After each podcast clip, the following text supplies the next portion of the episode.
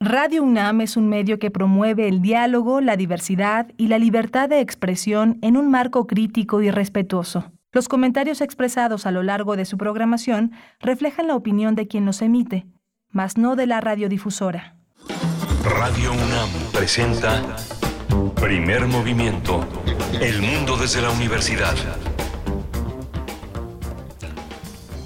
Hola, buenos días. Ya son las 7.05 de la mañana de este lunes 29 de agosto. 30 millones de personas eh, van a las escuelas de la educación superior, la educación media, los normalistas, eh, la educación básica. Bienvenidos, buen día para todos ustedes que ya están en el transporte público desde muy temprano, desde mucho antes de las 6 de la mañana. Ya el crecimiento de la planta vehicular, de la, de la circulación, por lo menos en la Ciudad de México, creció un 30%.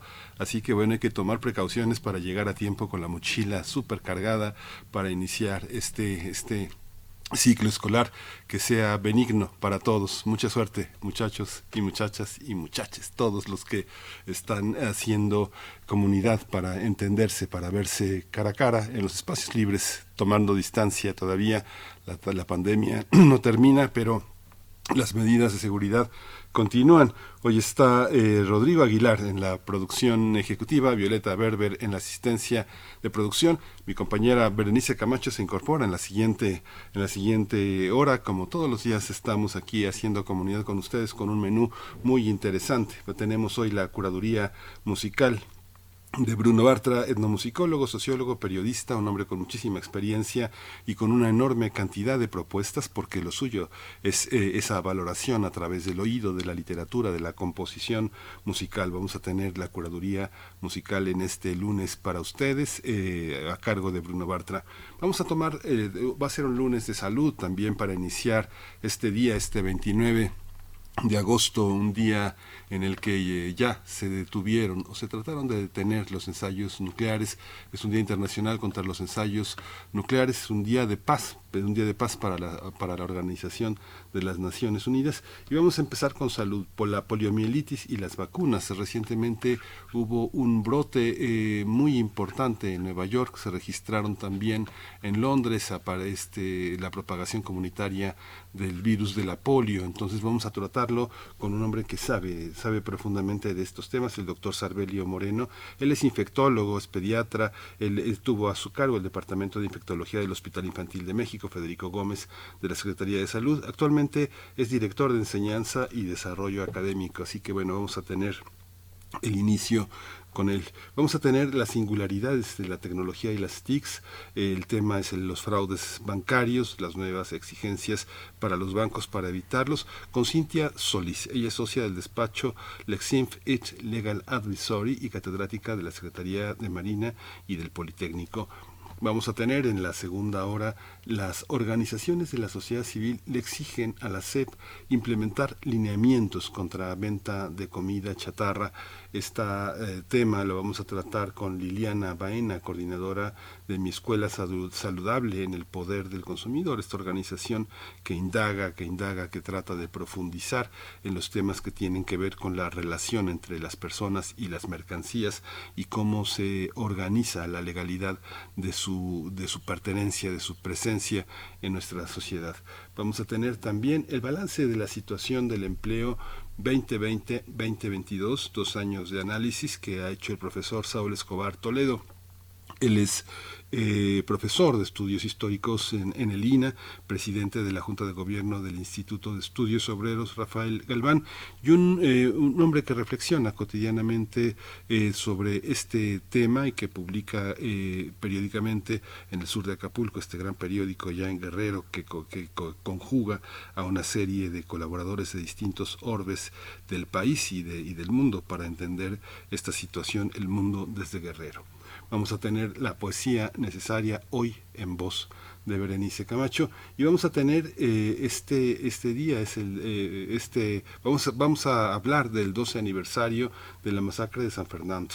Este vamos a hablarlo con Ana Lorena Delgadillo ya dirige la Fundación para la Justicia y el Estado Democrático de Derecho y va a estar también con nosotros Guillermina Vega. Ella es familiar de migrantes víctimas de la masacre de San Fernando dolor dolor eh, y reflexión pensamiento que hace necesario entender a 12 años de esta masacre, qué, nos lega, qué nos deja de tarea a todos los mexicanos para poder digerir un dolor tan grande. Hoy tenemos también la biosfera en equilibrio sobre la locura de Jorge III y los biosensores. El tema lo desarrolla Clementina Equigua. Ella es bióloga y doctora en ciencias por la Facultad de Ciencias de la UNAM. Es divulgadora en el Instituto de Ecología de la UNAM, donde también lleva las redes sociales y también coordina la revista digital Oikos, que no se la puede perder. Ya entrando a clases, Oikos tiene que ser una herramienta necesaria para hablar de ecosistemas, de sustentabilidad, y de, y de muchos otros temas que tienen que ver con esta, ah, esta profundización de lo que pasa en nuestra biología. Vamos, vamos a ir eh, con nuestro informe relativo a COVID-19 y después la música. COVID-19. Ante la pandemia, sigamos informados. Radio UNAM. La Secretaría de Salud eh, eh, informó que en las últimas 24 horas se registraron dos nuevos decesos, por lo que el número de fallecimientos por la enfermedad de COVID-19 aumentó a 329.390. De acuerdo con el informe que ofrecen todos los días las autoridades sanitarias, en este periodo también se registraron 1.212 nuevos contagios, por lo que los casos confirmados acumulados aumentaron a 7.014.510, mientras que los casos activos en todo el país, que dice la Secretaría de Salud que circulan, son 33.647. En la información internacional, la Organización de las Naciones, eh, la Organización Mundial de la Salud, la OMS, alertó por el aumento de los casos de viruela del mono en América Latina, por una falta de concienciación, dice, y de acceso a las vacunas. La OMS reportó que la semana pasada los casos disminuyeron un 20% en el mundo, pero los nuevos casos aumentaron en América Latina, siendo Estados Unidos, en América en general el continente, mientras que en Estados Unidos es el país que tiene más casos.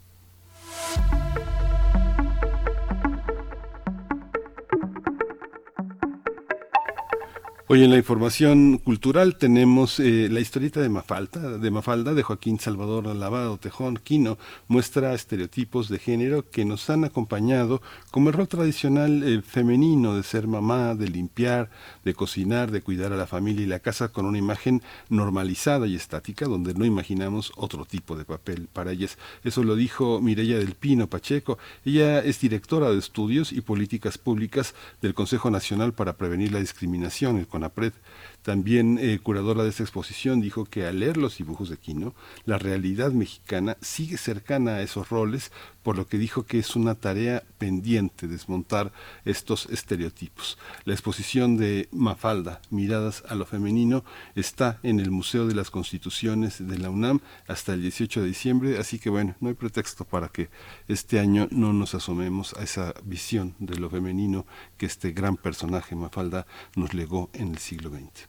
Vamos a tener también, hoy es una noche de museos, la noche de museos, eh, hay una cita a las 7 de la noche en el antiguo Colegio de San Ildefonso, este maravilloso museo eh, que invita a un recorrido por murales y en el edificio eh, las características que tiene todo este inmueble. Esto va a ser el miércoles 31 de agosto en este evento que muchos museos hay que estar pendientes de la Ciudad de México tienen este gran evento, Noche de Museos. Recuerde, 7 de la noche de 7 y 8 de la noche. La entrada tiene un pequeño costo de 25 pesos, así que bueno, vale muchísimo la pena. Vamos a estar con la curaduría de Bruno Bartra. Ya está eh, Bruno Bartra con su propuesta musical. Vamos a escucharlo. Curadores musicales de primer movimiento.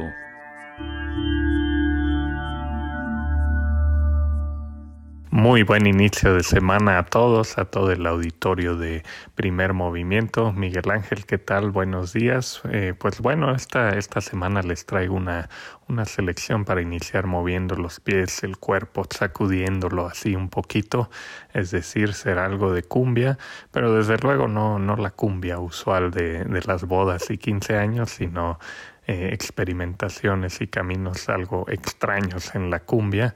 Eh, y bueno, para eso vamos a empezar con, con la pieza de un grupo bastante singular que se llama Huichol Musical. por ahí de 2011 lanzaron una cumbia llamada Cumbia Napapauni y bueno, tiene una instrumentación tradicional huichol con los violines huicholes, la, bueno, la vihuela y otro tipo de guitarras, un contrabajo. Ellos son de Mezquitic, Jalisco, y, siempre han tendido a integrar estos elementos autóctonos a, música, ya sea de la llamada regional mexicano o grupera. Eh, y es curioso, es un grupo que, que más bien se mueve en los círculos precisamente del, del llamado regional mexicano. Eh, aunque su sonido de pronto podría acercarse más a aquello eh, que se etiqueta bajo world music, ¿no? Entonces con eso vamos a empezar y de ahí nos vamos a ir a los míticos del ritmo desde Colombia, aunque es el proyecto de un británico que ya lleva muchos años por allá explorando las músicas de allá, es Will Holland, que también está en los proyectos Quantic, Flowering Inferno y Onda Trópica, pero pues en 2012 en su debut con los míticos del ritmo lanzó una versión de, de Another One Bites the Dust llamada Otro Muerde el Polvo, así que es el clásico de Queen en clave de cumbia colombiana. Y, y en fin, de ahí nos vamos a ir a algo mucho más reciente y más cercano de la Ciudad de México, de Don Couto, que es un músico electrónico, DJ, que eh, pues que hace de pronto fusiones de electrónica y cumbia, y de su nuevo álbum de 2022, como les dije, El Cano, eh, pues metió un poquito de cumbia, no tanto, la verdad es más electrónico puro, eh, pero esta pieza que voy a poner, Humedad, eh, hace unas referencias por ahí a Selena y la cuestión tropical cumbiancher está muy en el fondo, entonces me parece muy interesante porque como que se va transformando de una pieza alternativa electrónica en una cumbia oculta detrás de esos sonidos. Y bueno, de ahí nos vamos a, a escuchar a Masilva desde, bueno, diríamos que desde Colombia, pero es un trotamundos o un vagamundos, como él mismo lo dice, un electrovador. Y, bueno, hace unos eh, 13 años lanzó la cumbia lavapiés dedicada a dicho barrio en Colombia y bueno, trae ese sonido totalmente electrocumbianchero. Y para cerrar la selección, eh, pues quise poner una pieza de, de, Julián Mayorga de hace un par de años, El funeral antropófago del rey del topacio, eh, que es una cumbia eh, eh, psicodélica, pero además con, con, una serie de efectos en sintetizadores que son la especialidad de Julián Mayorga, que es un músico colombiano radicado en Madrid. Y bueno, hace, hace poco platicaba con él y justo me decía que, que esta pieza en específico eh, tenía una inspiración en, en la cuestión del, del, canibalismo, pero como una forma de regresar eh, a la comunidad lo que era de, de sí misma. En fin, algo interesante y es una cumbia que verán bastante exótica. En fin, espero que disfruten esta selección, que pasen una gran semana, que sacudan el cuerpo al menos hoy y ojalá siga vibrando el resto de la semana. Les mando un fuerte abrazo.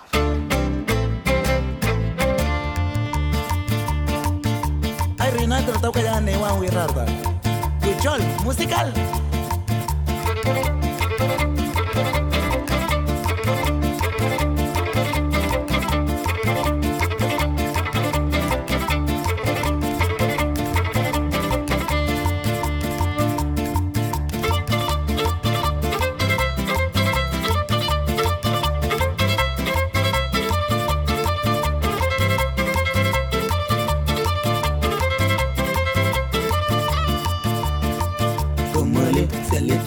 pulului Icule poate pini ică pot atatane Yo seleciune pulului Apene că din acapteca, acucide anene Seleciune pulului Apole tu na ciocane, cămăle, cămăle Ateva ce că n-antiese, acuna papaunice Muzica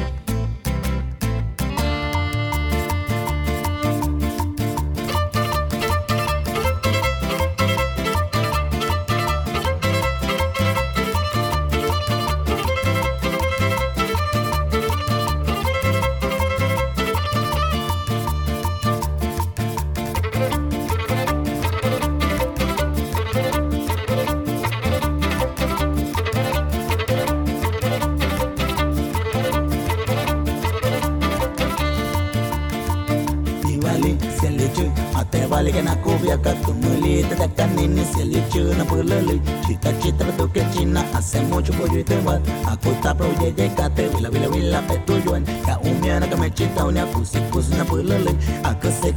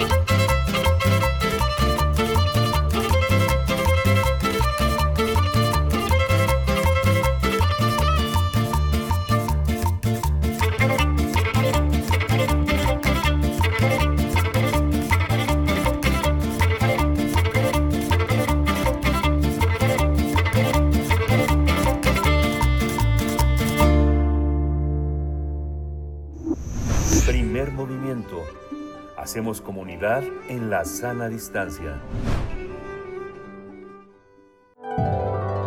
Salud y sociedad.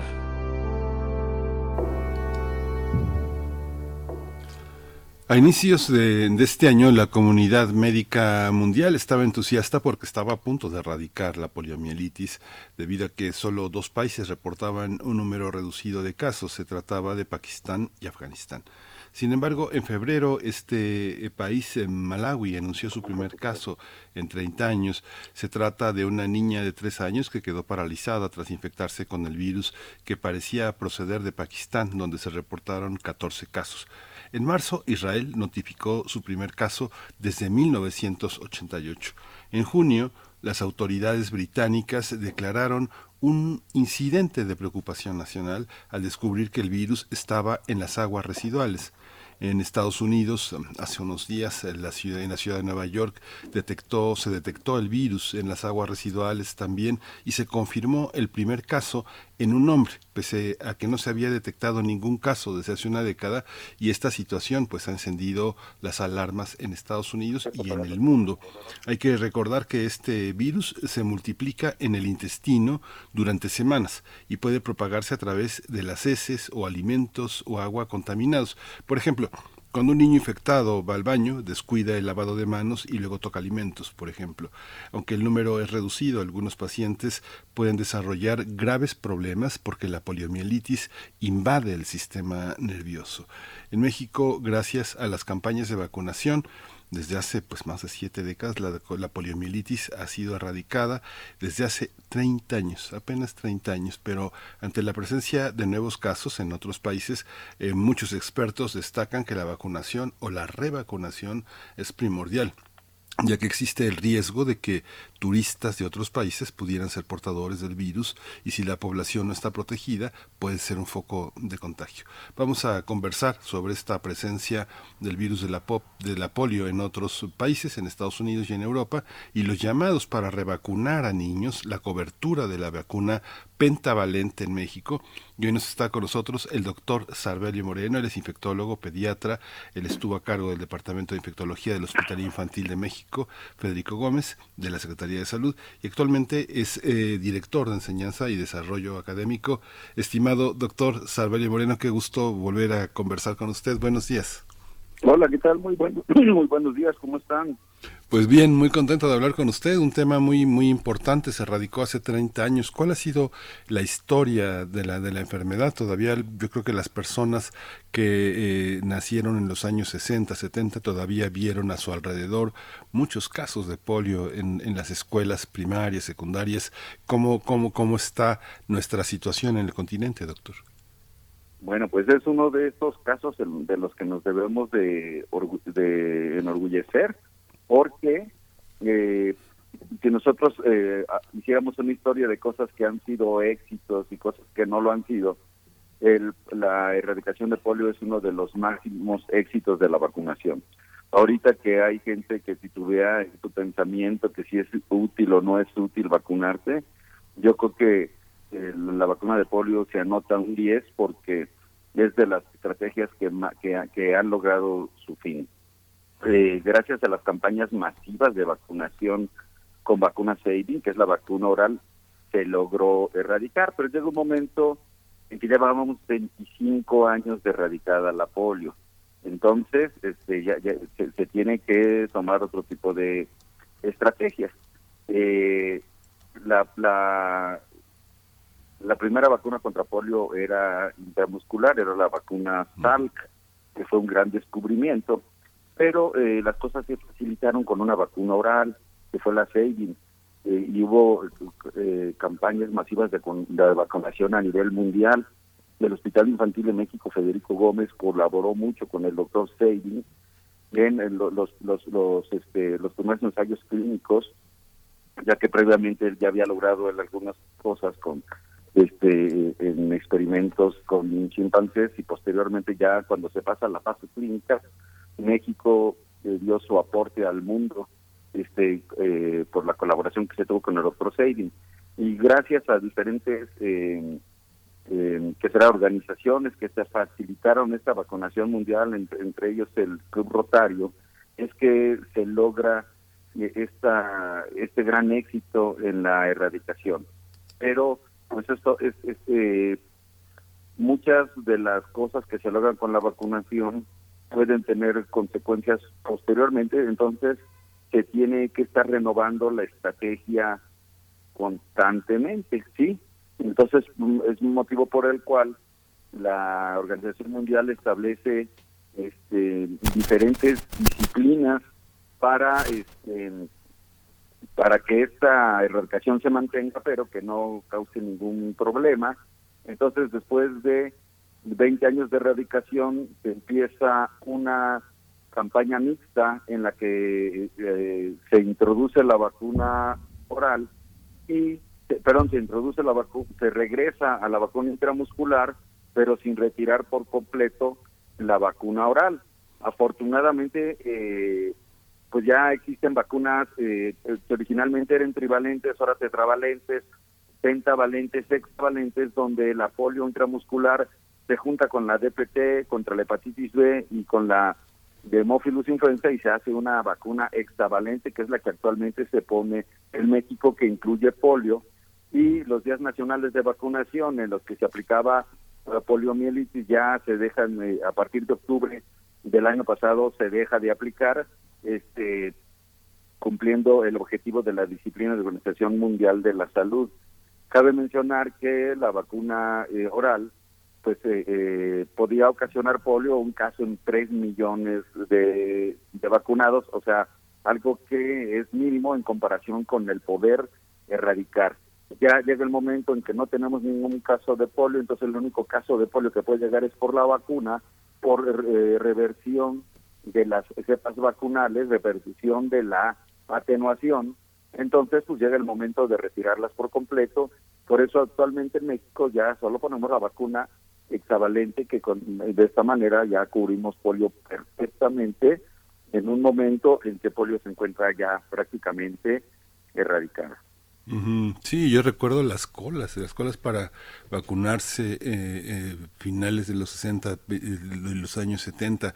Esto, por ejemplo, pensaba en, en, Pakistán, con la disminución del terrorismo y la violencia, aumentó la vacunación, pero es en estos países, en Nigeria, en Malawi, todos estos países que todavía tienen una enorme carga de violencia, la gente no puede salir a vacunarse, no, no hay manera. Recuerdo también muchas literaturas alrededor de los años 40 y 50, donde pasó como un poco como el COVID, que la gente desistió de ir a reuniones sociales, a ferias, a juegos, a bares, a todo, porque eran no se sabía con precisión los focos de la infección, ¿no? ¿Cómo, cómo ha sido esta historia? Sí, eh, por ejemplo, más que en los países africanos, que es una realidad que existe polio, sobre todo Nigeria, Camerún y todos los países que lo rodean, el principal problema fue en Pakistán y Afganistán, eh, porque eh, en el momento en que se pedía un cese al fuego para poder vacunar, alguna de las partes no, no accedía. Incluso hay casos tristes como un bombardeo de una base de médicos sin fronteras, supuestamente por seguridad nacional de los Estados Unidos, que al no saber si, si ahí se hacían armas biológicas, no sé cuál fuera el motivo, pero lo bombardearon. Pero el chiste es que los conflictos bélicos no permiten que se complete la vacunación. Y lugares donde se considera erradicado, pero de manera intermitente vuelven unos casos, se desaparecen, como es, son los países del oeste africano, este pues también son un, un, peligro latente. Hubo problema en Siria, Turquía, hace tres años, eh, y desafortunadamente si las campañas de vacunación se debilitan, pues pues esto vuelve. De esta manera no tenemos problema con las cepas eh, estas que pierden su atenuación, pues si el porcentaje de la población está vacunada con pentavalente o hexavalente, o sea, si, si tenemos la sal, pues no va a haber ningún problema. Incluso alguna vez se cuestionó por qué la campaña mixta, por qué si el polio puede ocasionar, este, el polio oral puede ocasionar enfermedad porque se sigue poniendo, sí, pero se ponía a partir del año, cuando el niño ya había recibido tres dosis de vacuna sal, y no se ponía un niño naive, era un niño que no que no estuviera protegido contra polio. Y sobre todo pues por, porque también polio hay que erradicarlo del ambiente. En los, en los eh, esta, esta, esta, esta vacuna también es para adultos, eso es, eh, o siempre piensa uno que es para niños, siempre va en los periodos de la infancia junto con unas eh, vacunas que también son estacionales, ¿no? Que, pero ¿cómo funciona? ¿Es viable para la población adulta también? No, la, vacuna de polio es una vacunación para menores de 5 años, que son mm. los reservorios de polio. No es posible que un adulto la adquiera. Esto es muy difícil. Mm. Y esta, este aspecto, eh, ¿cómo, ¿cómo funciona? ¿Cómo alguien que no está vacunado en una zona muy pobre, los residentes, los médicos que no son locales de zonas que de enorme pobreza, pienso en algunos estados como Oaxaca, Veracruz, eh, Chiapas, ¿cómo, ¿cómo la identifica un médico? No sé, yo he visto muchos médicos que han hecho residencias en los trópicos, en Ecuador, en Brasil, en Venezuela, en Colombia, e inmediatamente cuando se presenta alguna enfermedad rara en México, la identifican. ¿Cómo se hace esa identificación, doctor? Esto es un peligro importante porque el médico joven no conoce sarampión, no conoce polio, no conoce tétanos, ¿sí? Entonces es, es, muy difícil. Y si nosotros tomamos en cuenta que la mayoría de los casos de poliomielitis son asintomáticos o se abortan solitos, luego viene polio que funciona como una neuroinfección y que una vez que una vez que ocurre se comporta más como meningitis, pero también la mayoría de las veces es autolimitada y los casos de, polio paralítico que son los que más nos, dan miedo, pues muchas veces este empiezan con trastornos de sensibilidad o de movilidad muy sutiles y con el tiempo se van incrementando, empieza falta de eh, atrofia, atrofia muscular por la falta del aporte trófico que da el sistema nervioso y este y de esa manera se va estableciendo de manera progresiva llegando a ser tan grave como cuando se eh, involucran los músculos de la caja respiratoria en los que realmente el niño puede puede fallecer por no este, por no contar con el con la colaboración o con el aporte de, de estos músculos mucha gente de la proliferación de nuevas eh, de nuevas creencias de nuevas religiones o nuevas creencias que son muy restrictivas que tienen reglas muy muy duras muchas muchas personas no se vacunan también ha sido una parte eh, que ha proliferado mucho entre nuestra población y mucha gente piensa que por vivir en la ciudad las eh, ciertas enfermedades no van a tener lugar. ¿Cómo está la relación en la polio entre lo urbano y lo rural, doctor? Bueno, son diferentes las causas de que la población urbana se no se vacune que los de la población rural. En la población rural, sobre todo, predomina pues el, aislamiento, ¿no? El, la, falta de acceso a los recursos de salud o que a veces no lleguen, aunque en la mayoría de las veces el esquema básico de vacunación se logra fuera de que recientemente pues algunos eh, problemas de, cobertura que han afectado, pero los ejemplos más clásicos son, por ejemplo, lo que está ocurriendo en Venezuela.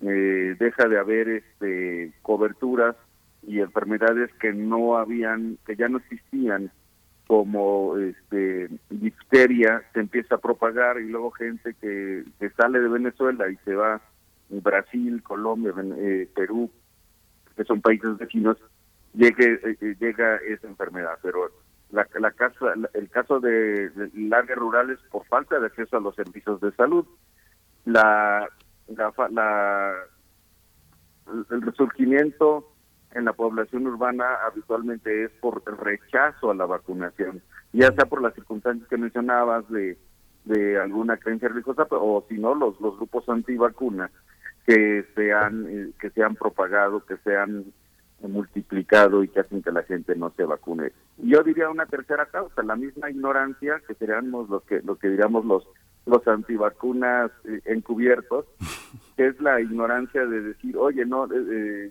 llegan a vacunarse, no tienes gripa, no te vacunes, eh, o es que, es que está tomando antibióticos, no te vacunes, o, o ven mañana y no saben que la persona cruzó toda la ciudad o vino de la sierra y si le dices que venga mañana ya no se va ya no se va a vacunar, sí, pero eso es este esa es la, la, principal causa. En, el campo es la falta de acceso, en la ciudad es el rechazo a la vacunación. hay un programa prioritario que es la detección de parálisis plácida, que se hace en ah. todas las áreas de, que se hace en todas las áreas de, en todas las comunidades, en todas las clínicas rurales. Cuando yo era pasante de servicio social, me acuerdo que participamos en eso, y en todas las personas que se identificaba, que la mayoría de los casos no era polio, ¿sí? Muchas eran casos de Guillain-Barré, o por la ingesta de capulín cimarrón, de provincia humboldtiana que causaba parálisis transitoria, o algunas otras enfermedades, y había que tomar muestra a los niños eh, pequeñitos, cosa que era muy difícil, sobre todo con las limitaciones de, de hacerlo en el campo, con la falta de pericia de un médico recién egresado como para tomar eh, como para tomar una muestra sanguínea de un niño de menor de un año gordito llenito y donde las venas no se ven este que el, objetivo era que no se escapara ninguno de estos casos de, parálisis plácida este pero este bueno, ese sigue y eso es lo que hace que a veces no, no, no se nos escapen estos casos. Pero la mera verdad, un, problema muy grave, muy grave es este, la falta de conocimiento por la porque ya no lo vemos, ¿sí? 90-95% es asintomática. 4-8% es al que le decimos polio abortiva, que tiene un cuadro viral específico, como una gripa. Luego viene la no paralítica, 1-2%, que nos da un síndrome meningio, que es el que les mencionaba como si fuera eh, poliomielitis. Y solo el 1% es la, es la forma, pero solo un pequeño porcentaje es la forma paralítica, 1% es la forma abortiva o no paralítica, que nada más nos va a dar dolor muscular o mioclonías, que son movimientos musculares este eh, a manera como de, calambres, este que puede durar de, horas a, dos a tres días. Y ya la, la, la, la fase o la polio paralítica tiene una fase aguda de una semana en que hay disminución de la fuerza muscular, están disminuidos los reflejos y empiezan los músculos a atrofiarse. La fase de transición que dura tres semanas, que es, que es entre la fase aguda y la de recuperación, que dura un año, que es una regresión espontánea de los parálisis, pero ya dejó secuelas, esa falta de esas zonas con atrofia muscular que hacen que uno tenga una extremidad más corta o más flaquita o que pierda su funcionalidad o su movimiento. El 25% se recuperan, pero un 75% siguen. Y luego ya viene la fase crónica. Un 25% va a tener debilidad muscular y atrofias con escasa alteración funcional y un 50 y un 50% va a tener secuelas incapacitantes, que son las que vemos. Afortunadamente, pues ya este pues las personas que, que ahora vemos pues son mayores de 50 años, ya son como de mi generación, ya, ya no vemos polio gracias a estas campañas de vacunación.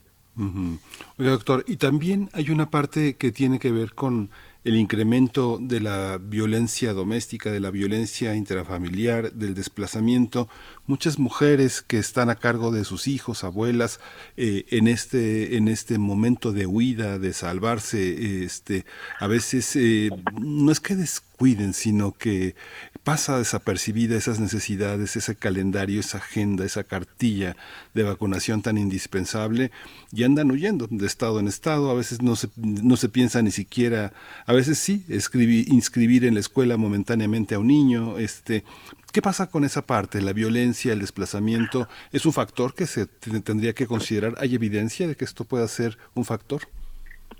Pues sí, porque, bueno, eso se evidenció más ahorita en la pandemia.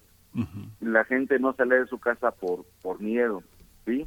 También era, pues se evidenció más la violencia doméstica, porque al no salir, pues uno estaba más en contacto con su agresor, tanto los niños como los matrimonios. Y pues empieza a haber otras prioridades como pues ahora sí que sobrevivir. Entonces esto ha hecho que muchas cosas que estaban muy adelantadas pues se, se entorpezcan, ¿sí?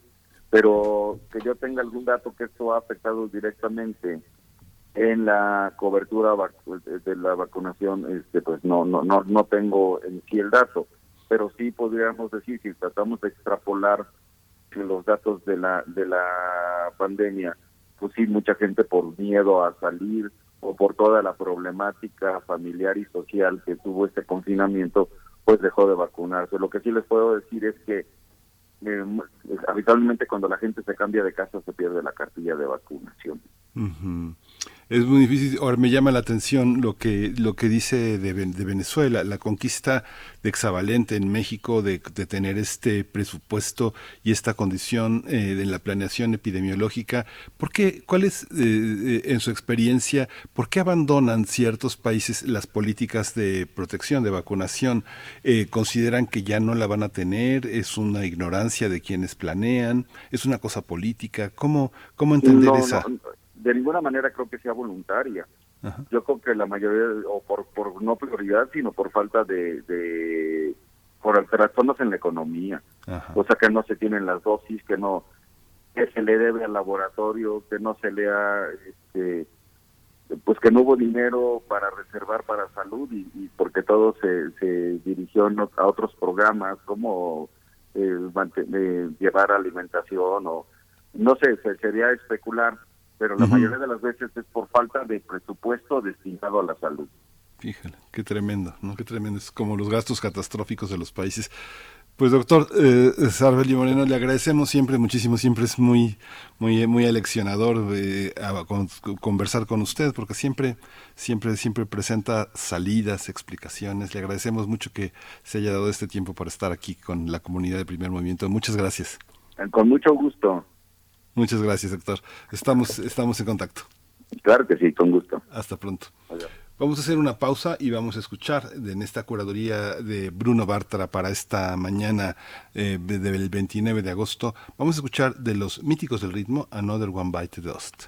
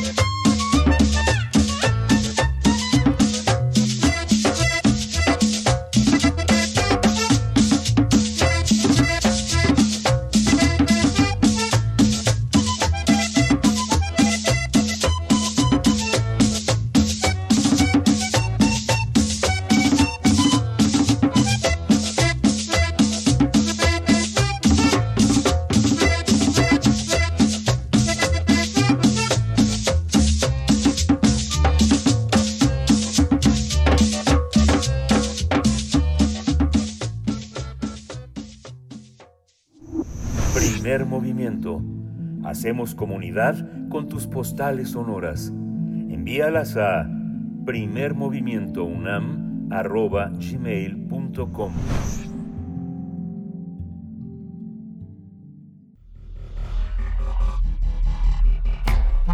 Singularidades tecnológicas y TICs.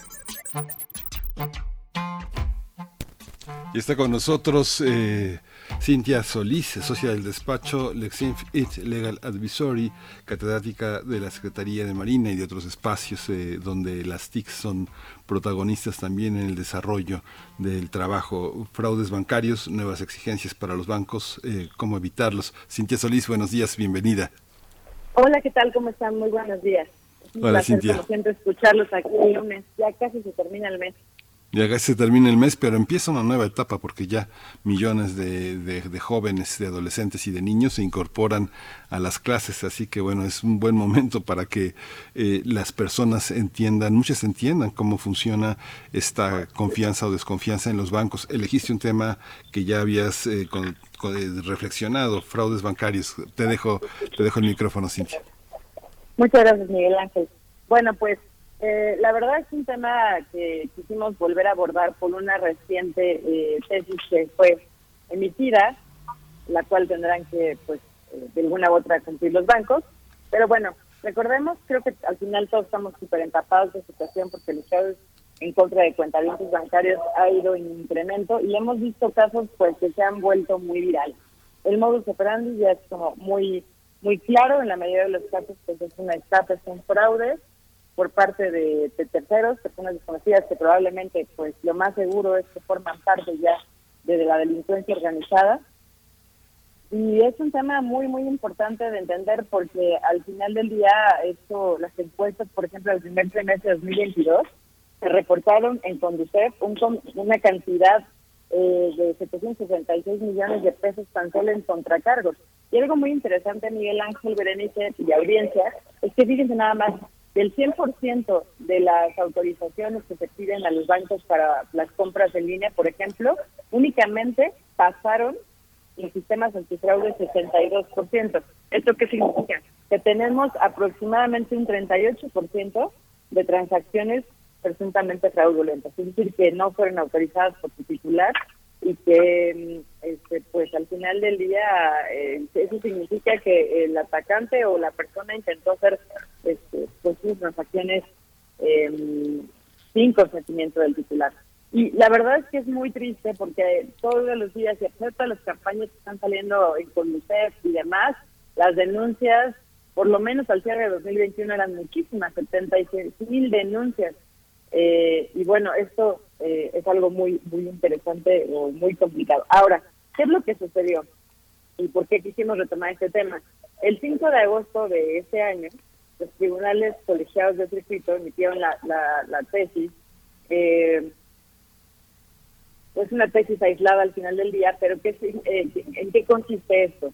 Eh, que las transferencias electrónicas bancarias cuando la dirección IP, esta famosa dirección IP que nosotros hemos escuchado muchísimo y que tiene que ver mucho con desde dónde se está conectando la persona, hay que recordar que en México tenemos aún eh, IPs en lo general variables, aunque puedes contratar una IP fija, pero en general son variables. Es decir, que cada que nosotros nos conectamos eh, en una cierta ubicación, se nos asigna una IP diferente, ¿ok? Pero en general, esta IP pues está vinculada con un lugar geográfico, ¿ok? para que para que todos los este, escuchas lo comprendan. Entonces, ¿qué sucede? Que lo que dice este tribunal es que el banco va a tener la obligación de que cuando esta transacción se haga en un origen inusual, porque últimamente hemos visto esos casos, ¿no? Que de repente eh, pues hay una compra, justamente hace un par de semanas una persona de la tercera edad tuvimos un caso donde una persona pues eh, reside en México y resulta que la compra se estaba haciendo desde Estados Unidos a una tienda en Estados Unidos. ¿Qué es lo que tiene que hacer el banco?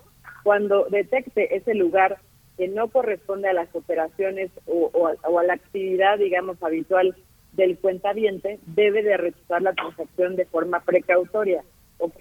O sea, tiene que presumir que el cliente no otorgó su consentimiento, aun cuando hayan utilizado todos los factores de autenticación necesarios para probarla. Porque normalmente, ¿qué es lo que dice el banco cuando en estas quejas internas es, oye, lo cual es cierto, o sea, al final del día el titular eh, de una cuenta bancaria cuando se le, asignan estos tokens o estos elementos de autenticación, sí hay una responsiva por contrato. Sin embargo, pues sabemos que lo que suele suceder es que estas personas normalmente cuando son estos fraudes telefónicos pues caen eh, en esos enredos de la, de la delincuencia y los hacen creer que realmente pues son personal del banco, etcétera.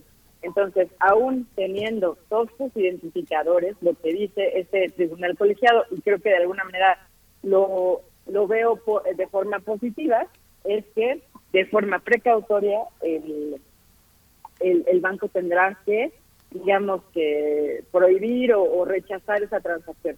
Ahora, vamos a hacer una pequeña, una, vamos a hablar de las inquietudes que muchas personas podrían tener, ¿no? Eh, hemos visto muchas opiniones en pro y en contra, en el sentido de que dice, bueno, pero es que yo viajo mucho, es que a lo mejor ese día yo utilicé una VPN o lo que sea.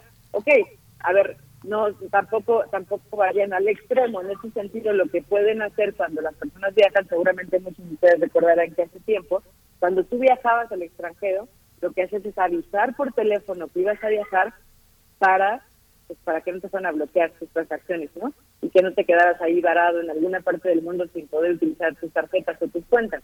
Probablemente es lo que va a pasar.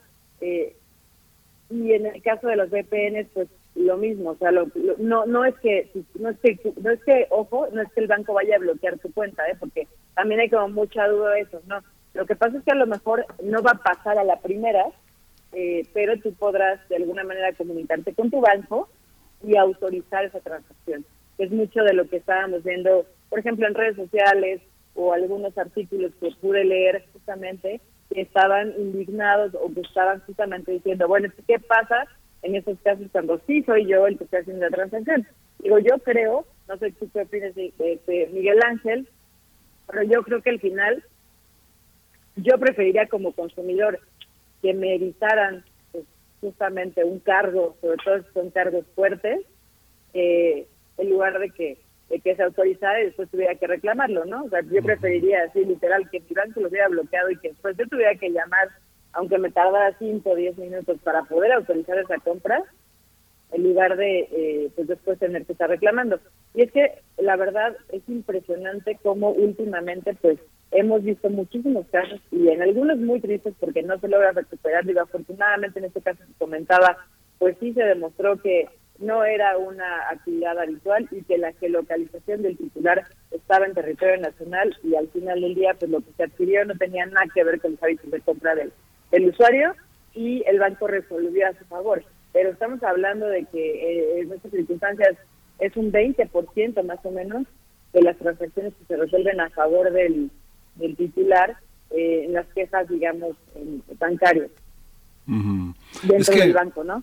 Es que, Cintia, hay una parte que tiene que ver con la ética de los bancos, que finalmente eh, no, nunca se piensa en el consumidor ni en el cliente, sino se piensa en el beneficio del banco, aunque no está escrito, este, el comportamiento jurídico de los agentes de los bancos eh, funciona así, o digamos que uno no necesita este, ningún estudio de, educación media para enterarse, ¿no? digamos que cualquier persona lo sabe, ¿no?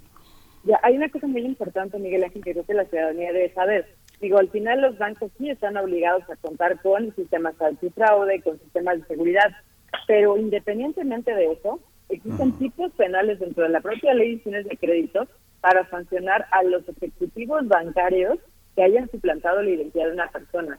Entonces creo que eso es súper importante y por eso insistimos en que haya una denuncia de carácter penal, no solamente quedarnos en la vía conciliatoria que es con usted, sino que incluso una denuncia penal porque de esa manera podríamos llegar a vincular a estos ejecutivos. Digo, en el caso de que el ejecutivo bancario, como tú bien lo dices, al final, pues la ética de algunas personas eh, es bastante eh, reprochable, pero bueno, pues al final del día es importante que esto no quede no quede impune y haciendo valer esta normativa, yo creo que al final pues los ejecutivos que de alguna manera estuvieran ahí implicados se la van a pensar dos o tres veces.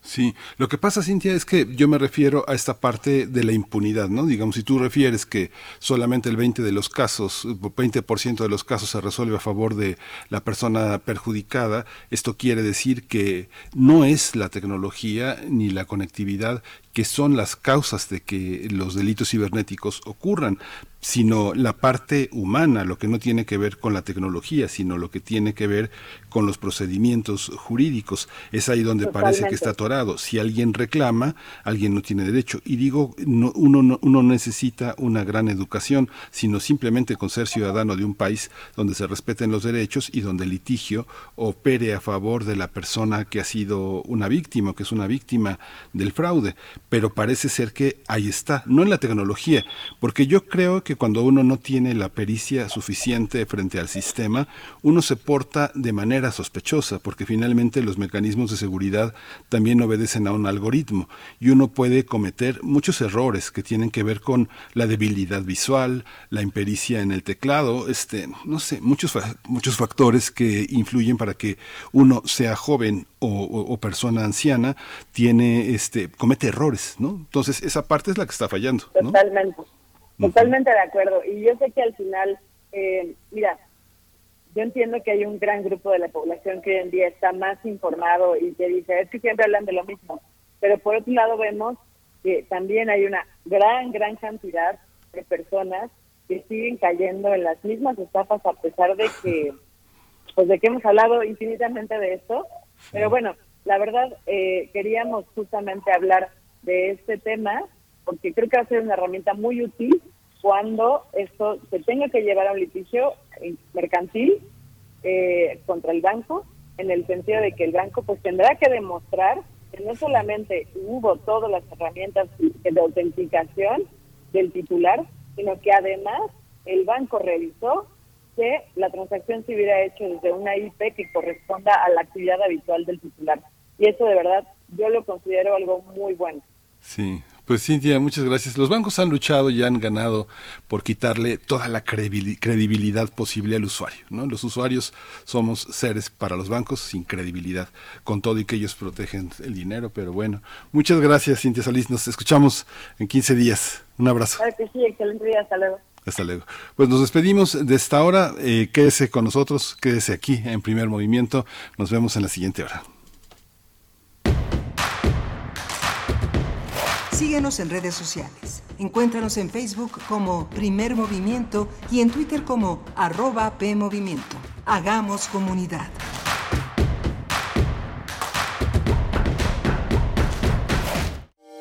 Hola, soy Rafael Mondragón y estoy en descargacultura.unam. Disfruta. El tapiz amarillo. Cuento escrito por Charlotte Perkins con traducción de Margot Glantz. Durante la noche y bajo cualquier tipo de luz, al atardecer o a la luz de una vela o la de una lámpara, y aún peor, a la luz de la luna, se convierte en barrotes. Me refiero al tramado exterior y entonces aparece plenamente la mujer que está detrás. Tu mejor opción es descargacultura.unam. Habla Alejandro Moreno, presidente nacional del PRI. Porque violar la constitución es traicionar a la patria, abandonar al pueblo cuando más necesita de su gobierno es traicionar a la patria. Abandonar a las mujeres es traicionar a la patria. Abandonar a los periodistas y a los niños es traicionar a la patria. Están moralmente derrotados. PRI. Habla Andrés Manuel López Obrador. No somos iguales. Durante los gobiernos neoliberales no se atendió en realidad el problema de la violencia en nuestro país. Ahora es distinto. Hay bienestar para el pueblo. Los jóvenes tienen oportunidad de trabajo y de estudio. Yo cuento con un grupo que me apoya de gente honrada que no permite la impunidad. Ya se creó la Guardia Nacional con 115 mil elementos, mujeres y hombres leales a México. Cuarto informe. Gobierno de México.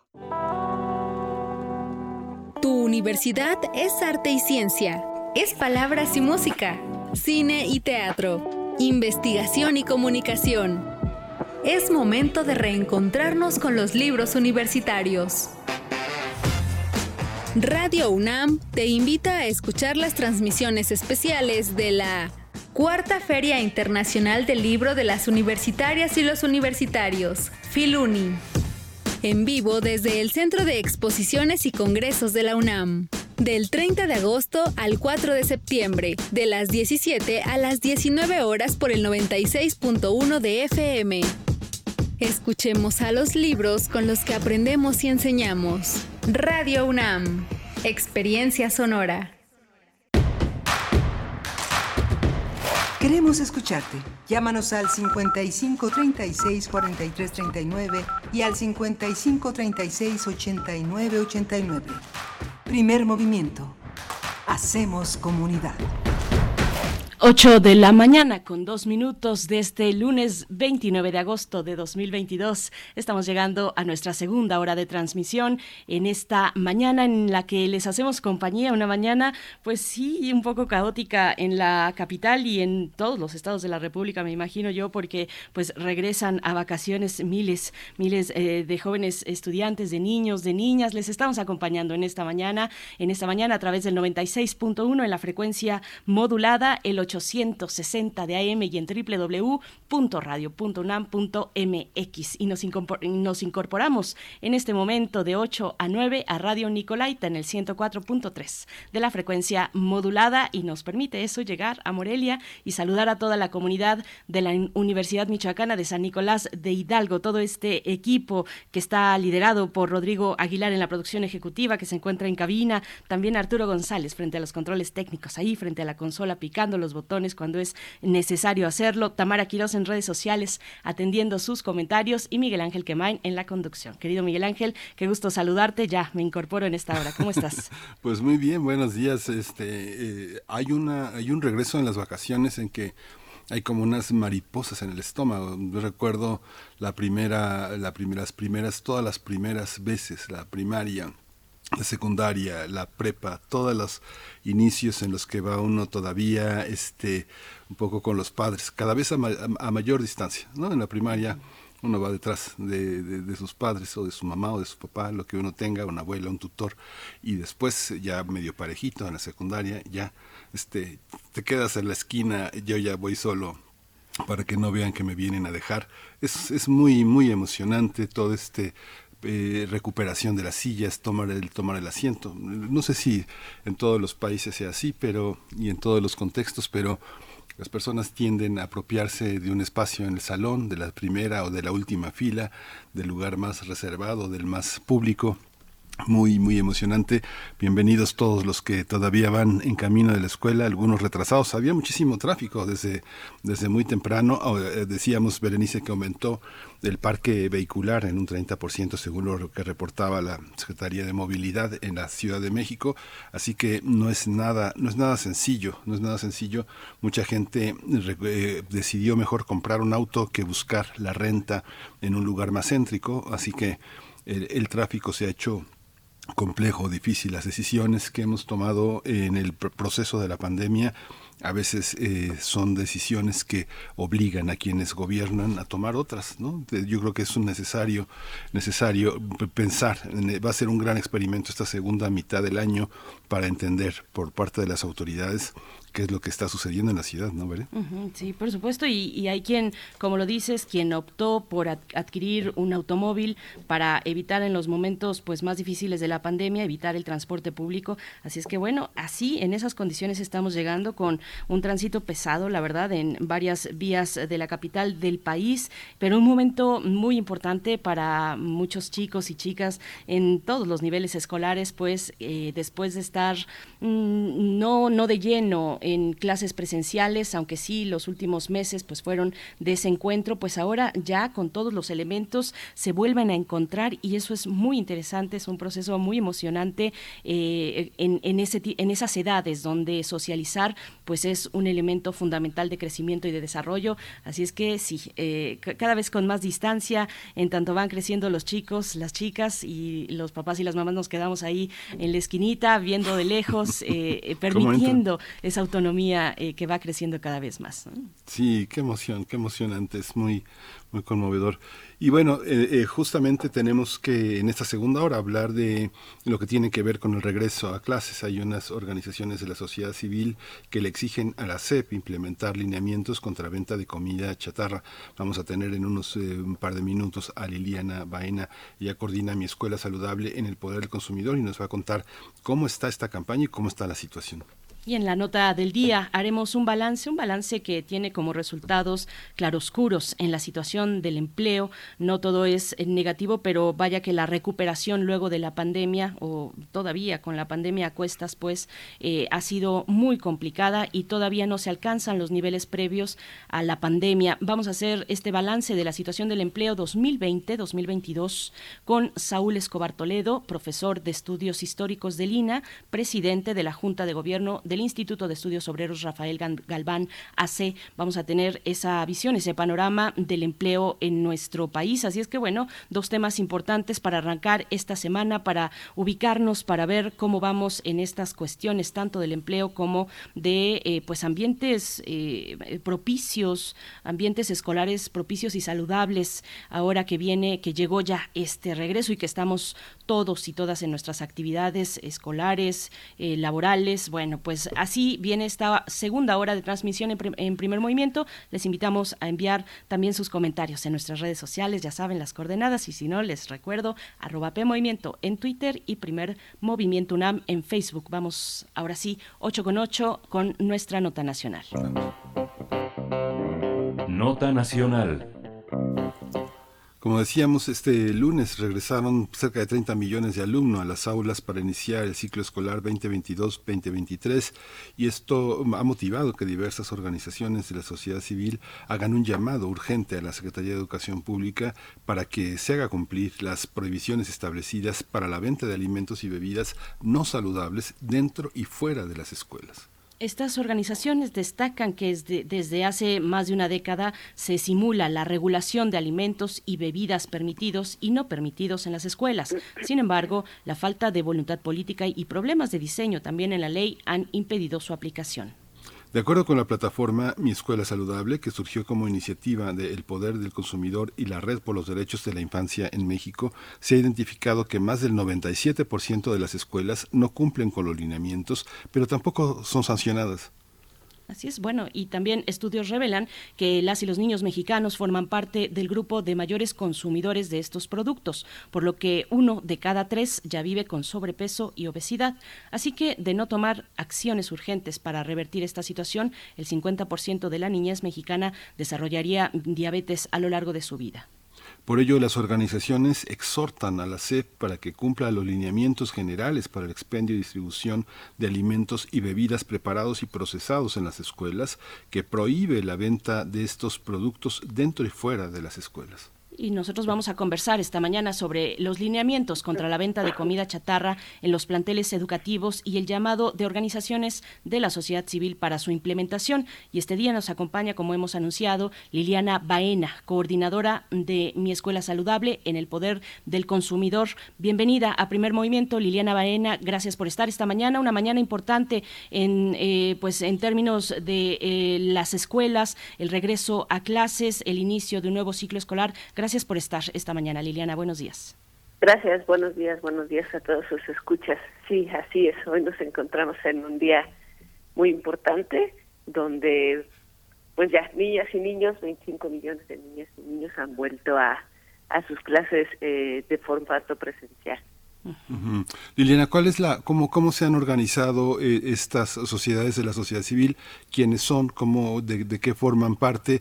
Y cuál es el sentido social de, de, pelear por esto. Pongo un pequeño contexto. Muchas veces uno está, es, ha estado cerca de todas estas situaciones y los vendedores que hay alrededor de las escuelas dicen, yo estoy en la calle, tengo derecho a ponerme aquí, yo nomás estoy aquí, ellos se acercan, yo no hago nada. Pero sabemos que hay una serie de medidas para no tener gasolineras, no tener bares, no tener establecimientos cerca de la, cerca de la escuela. Hay una, hay una parte, una prescriptiva que lo, que lo coloca. ¿Cómo, cómo está organizado este llamado? Cuéntanos. Sí, gracias. Bueno, nosotros tenemos eh, desde el Poder del Consumidor, eh, que formamos parte por la Alianza de la Salud Alimentaria, que es un conjunto de organizaciones que luchan por la salud y el derecho de la salud de niñas y niños, Eh, entonces, tenemos 15 años estudiando el tema de la alimentación junto con la Red de los Derechos de la Infancia para que las escuelas sean entornos eh, saludables y libres de comida chatarra. Eh, nosotros eh, creemos fervientemente que las escuelas son entornos que el Estado debe de, de, proteger y, que hasta el momento no ha sucedido. ¿no? Nosotros tenemos ya estudios que nos dicen que desde hace más de 10 años que existe una regulación que te dice qué alimentos pueden vender y no vender o, o acceder los niños dentro de las escuelas. Es un lineamiento que no existe desde hace más de 10 años que, que las escuelas venden cualquier tipo de producto ultraprocesado, chatarra, no solo los vendedores, también lo venden los mismos maestros, los mismos directores al interior de la escuela.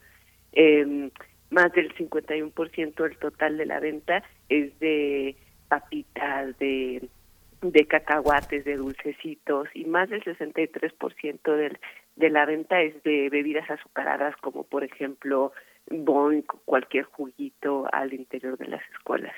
Eh, además, también nosotros creemos que la venta afuera de las escuelas debe ser regulada. Esta regulación eh, cae en, en, en, la responsabilidad de los eh, municipios, pero que nosotros pensamos que no estén entre 100, 200 o la recomendación es 500 metros a la redonda las personas que venden afuera de las escuelas, porque si bien la calle es pública, como dices, debe de haber una regulación o pueden venderse siempre y cuando cumplan con la regulación de alimentos y bebidas. Por supuesto, es bueno un, un tema eh, muy muy interesante ese de dónde empieza y dónde termina el ambiente escolar de un de un primer círculo, porque el ambiente escolar se puede prolongar hasta hasta el hogar, de hecho lo hace, pero pero bueno hasta dónde la SEP tendría y las autoridades en general que tomar medidas para eh, generar esos ambientes saludables en las escuelas. ¿Qué tenemos hoy, Liliana Baena? Eh, ¿Con qué contamos en términos de lineamientos, de leyes? Hay una iniciativa de reforma a la Ley General de Educación precisamente en materia de entornos saludables.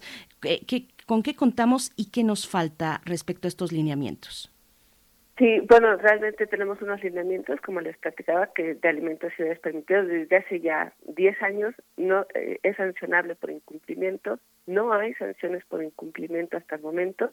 Los lineamientos son responsabilidad de la Secretaría de Educación Pública para hacerlas cumplir eh, al interior de las escuelas cosa que no ha hecho por muchos años, pero ya lleva cuatro años de esta eh, nueva administración y tampoco se ha hecho nada para hacerlos cumplir. También estos lineamientos ya no son suficientes para combatir todo este ambiente que nosotros le llamamos obesogénico. Por lo tanto, la Secretaría de Educación Pública tiene pendiente una publicación fortalecida de estos lineamientos para poder combatir estos ambientes obesogénicos que si bien eran alarmantes, con la pandemia por COVID son aún más alarmantes, sabiendo que enfermedades eh, crónicas como obesidad, diabetes, hipertensión, que también están sucediendo en niñas y niños, está generando mayores gravedades por COVID.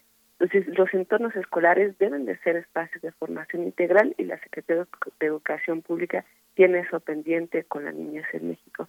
La otra es que tenemos una iniciativa de reforma a la Ley General de Educación en la Cámara de Diputados, justamente para lo mismo, para eh, realizar acciones integrales, para poder fortalecer los marcos normativos de, en relación a la alimentación en las escuelas y que ahorita se encuentra en revisión con la Comisión de Educación para poder eh, seguir avanzando esta iniciativa. Ya la Comisión de Educación la revisó, dio su opinión positiva y bueno, estamos esperando que, que la Comisión de Educación siga teniendo un compromiso intacto con esta niñez para que deje eh, seguir evolucionando esta buena iniciativa para fortalecer los entornos escolares alimentarios.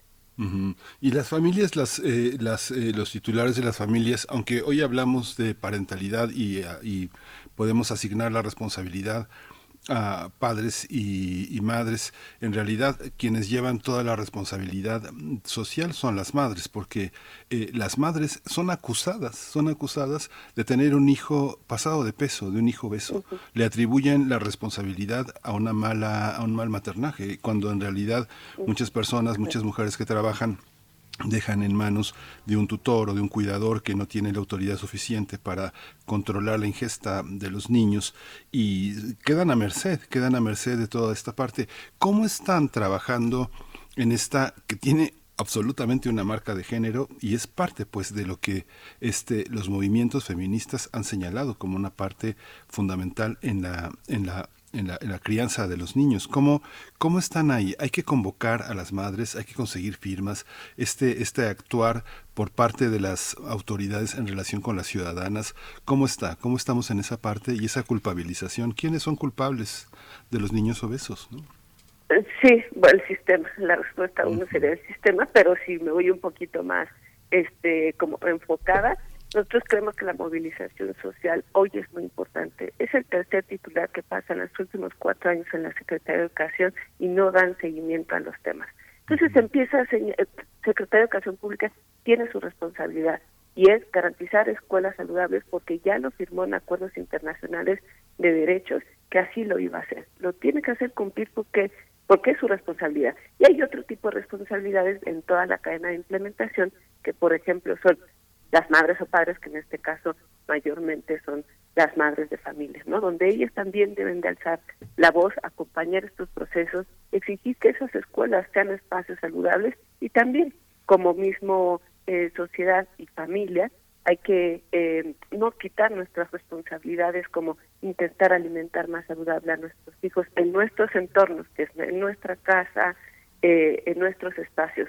Pero si bien es cierto, somos afectadas por el sistema también en términos alimentarios, porque si bien culpabilizan a, a la mujer por el tema de la ganancia de peso de sus hijos, es también parte del sistema. Los niños están, bueno, toda la sociedad, pero los niños, personas vulnerables, están accediendo y teniendo la única disponibilidad de alimentos ultraprocesados a su alrededor. Yo voy a platicar de manera rápida. Hicimos un, una auditoría en una escuela recolectando toda la basura plástica que se generaba en un solo día por consumo de alimentos al interior. Encontramos más de 1.700 productos plásticos de productos ultraprocesados que se venden al interior de las escuelas. Eh, los niños y las niñas consumen 550 calorías al interior de las escuelas a través de tres productos ultraprocesados. Los niños están en entornos que son de comercio al interior de las escuelas y que eso no puede ser permitido, aun cuando una madre de familia puede responsabilizarse y mandar un buen lunch, el niño está expuesto a todos los productos ultraprocesados como si fuera una tiendita al interior. Y eso es violación de derechos.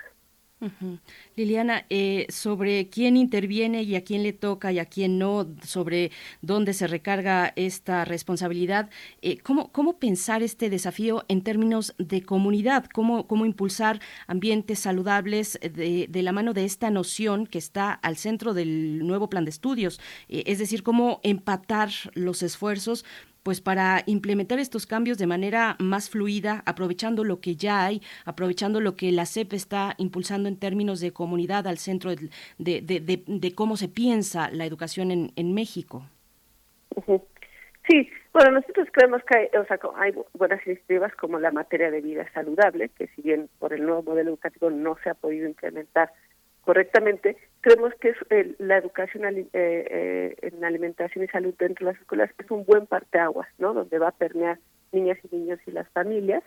Este, la Secretaría de, Educación, de Salud, perdón, también tiene un papel muy importante que debe de trabajar eh, correlacionado o intersectorial con la Secretaría de, de Educación. Si bien el 90%, el 80% es un trabajo de SEP para poder abrir esos canales, porque son espacios de ellos, el secretario de Salud también tiene que activar esa parte, la comunidad, la comunidad escolar también es, es muy importante, pero ahora por la razón de la COVID-19, eh, las familias han estado más sensibilizadas en temas de salud y alimentación eh, de manera general y también de sus hijos, y lo vimos el ciclo escolar pasado, donde no había cooperativas ni tiendas escolares y los padres de familia volvieron a responsabilizarse ¿no?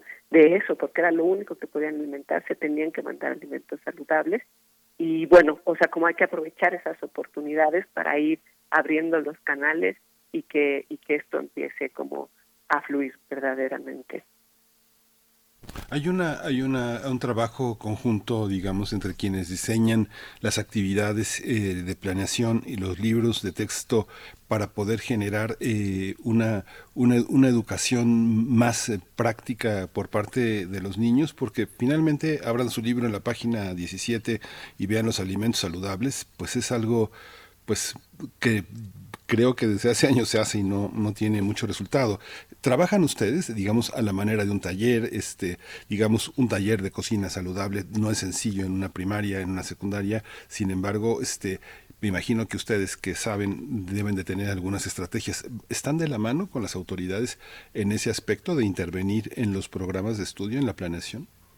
Bueno, no, en los programas de estudios no hemos tenido grandes resultados porque CEP ha sido muy hermético en los últimos años, donde no permite ninguna conversación con sociedad civil, eh, pero sí hemos trabajado con Secretaría de Salud en sus programas, por ejemplo, el programa de salud escolar, que tiene profesionales de la salud escolar muy bien capacitados, que están todos los días en las escuelas dando educación, nutrición, mismos talleres de educación, salud en general, eh, que están ahí a nivel nacional intentando llegar al pues a la población escolar, pero directamente con el con el programa de estudios no, no hasta el momento.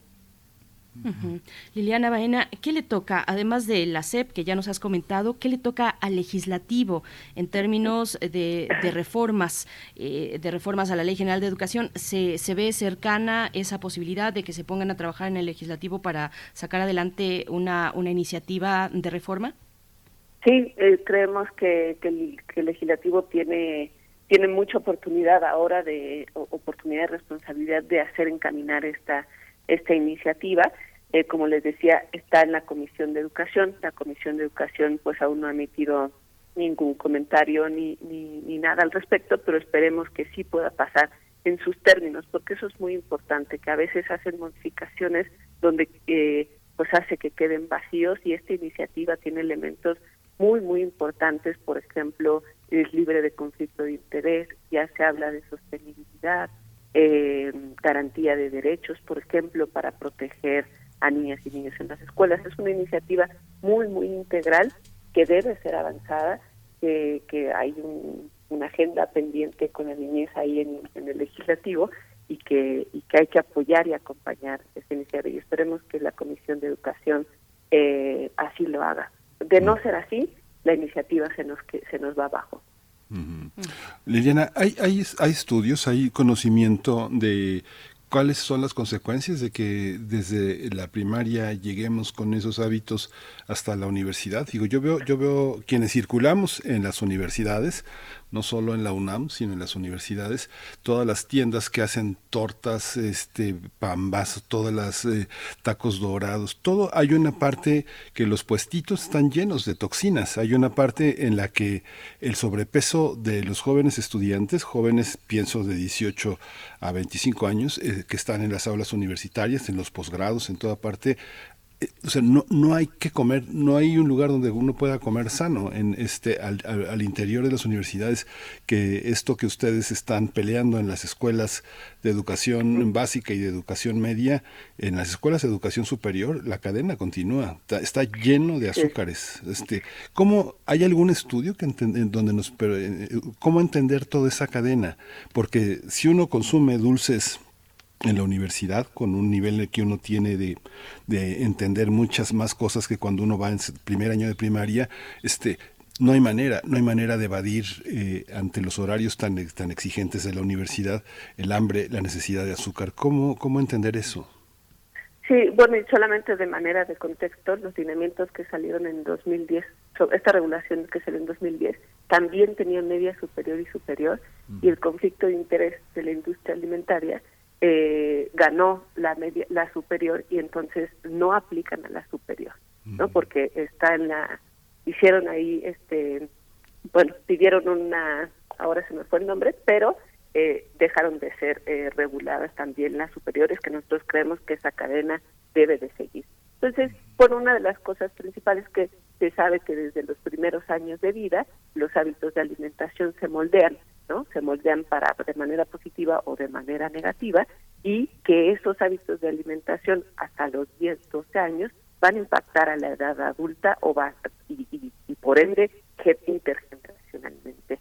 Eh, además se sabe que, que el tener como eh, pues gustos por alimentos más dulces, por ejemplo, eh, más salados, por ejemplo, pues van a condicionar tus hábitos de alimentación y por tanto también reconocemos que con enfermedades crónicas, ¿no? Por ejemplo, eh, los niños nacidos a partir del 2010, uno de cada dos niños va a desarrollar diabetes a lo largo de su, de su vida. Es decir, comienzan a estar condicionados a la generación de enfermedades crónicas. Más aún cuando van subiendo a la de la educación, pues los horarios se vuelven más extensos, la disponibilidad únicamente en todos los espacios son de, de comida no saludable, por ejemplo, y que nosotros creemos que las, las escuelas también superiores, aun cuando ya son mayores de edades, tienen que ser regulados esos espacios. Liliana Baena, ¿Cómo, marcha también eh, la cuestión del etiquetado en el consumo de los niños y los jóvenes? ¿Han, registrado ustedes, eh, tal vez desde esta plataforma Mi Escuela Saludable, han registrado pues eh, un cambio, una diferencia en las preferencias de, niños y jóvenes al ver estos etiquetados en los productos que consumen en, en las escuelas o fuera de ellas?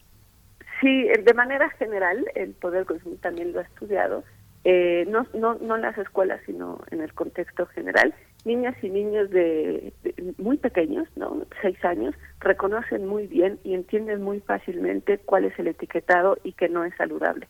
¿no? Entonces reconocen cuáles son las etiquetas que, que tienen los productos que para ellos eran favoritos y que los han ido disminuyendo en el consumo de manera eh, generalizada, también para padres y madres. En los etiquetados les han ayudado a identificar que esos alimentos que antes les daban a sus niños no lo son saludables ahora y han eh, quitado, eh, han bajado el consumo de esos alimentos tanto en la familia como en niñas y niños de manera general. ¿Qué podemos, qué podemos este, esperar? Lo que está en la página de eh, Poder del Consumidor es un registro amplio, ¿no? Esta, esta este, necesidad de que actuemos en, en, distintos niveles, sobre todo pensando en que muchos de los hábitos que tenemos obligan a una comida eh, mucho más eh, mucho más rápida mucho más planeada. Y a veces eh, los recursos para que esa comida planeada tenga lugar no son nada sencillos. Cómo cómo establecer una, una, una, dinámica familiar con un consumo bajo de estas de estas sustancias qué, qué, tenemos que hacer Liliana bueno, no sé si lo, lo que te refieres es una alimentación saludable y hay estudios que tiene el Instituto Nacional de Salud Pública que nos dice que la alimentación, hemos escuchado mucho que la alimentación saludable es más cara que la de productos ultraprocesados o rápidos de consumo. el, el, Instituto Nacional de Salud Pública sacó un estudio reciente que nos dice que, que no es verdad, que la alimentación saludable es mucho más barata que la alimentación a través de comida rápida o ultraprocesados. Eh, esa es como una parte importante que debemos de reconocer. Y la contraparte eh, también acá es que los bueno, los productos ultraprocesados se saben que tienen todos los daños a la salud, pero también al planeta, ¿no? Esa es otra de las campañas que nosotros hemos sacado acá, que, que no solamente daña la salud de niñas, niños y adultos y población en general, sino también al planeta. Cada empaque de producto ultraprocesado puede tardar hasta 450 años en degradarse, por lo tanto estará permanente todo ese tiempo en nuestros ecosistemas, ¿no? Eh, y, y bueno, eso es como, como una parte muy, muy importante. Y no sé si contesté tu pregunta, me orientas. Sí, sí, sí, claro que sí, gracias. y, yo quería, ya para acercarnos al cierre, eh, Liliana Baena, coordinadora de mi Escuela Saludable en el Poder del Consumidor, que nos cuentes eh, ya hacia el final un poco de, de, qué vamos a encontrar en esta plataforma. Esto para animar a la audiencia a que se acerque, que encuentre pues elementos útiles, información que es que seria, que certera, que, que ustedes han llevado pues con eh, pues mucha responsabilidad a través de, de esta plataforma y también en conjunto con eh, pues organizaciones como la Redim, nada más y nada menos. Así es, eh, nosotros tenemos una plataforma que se llama Mi Escuela Saludable, que, pueden, los invitamos a, que conozcan.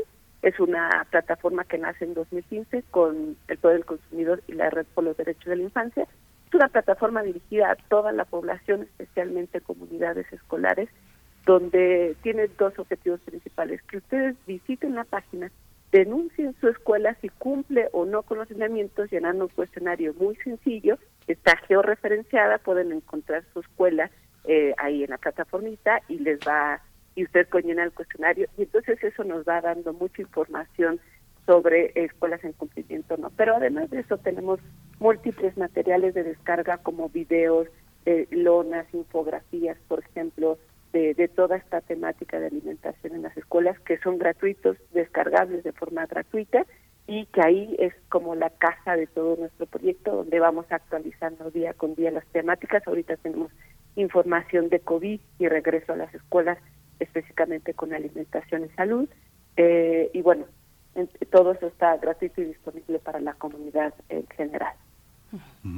Pues muchísimas gracias Liliana Baena, vamos a estar atentos de la página, de estos desarrollos, de esta participación, estar atento de sumarse a todos estos esfuerzos, solo en comunidad podemos hacer que las cosas cambien. Coordinadora de mi escuela saludable en el Poder Consumidor, Liliana Baena, muchas gracias por esta mañana.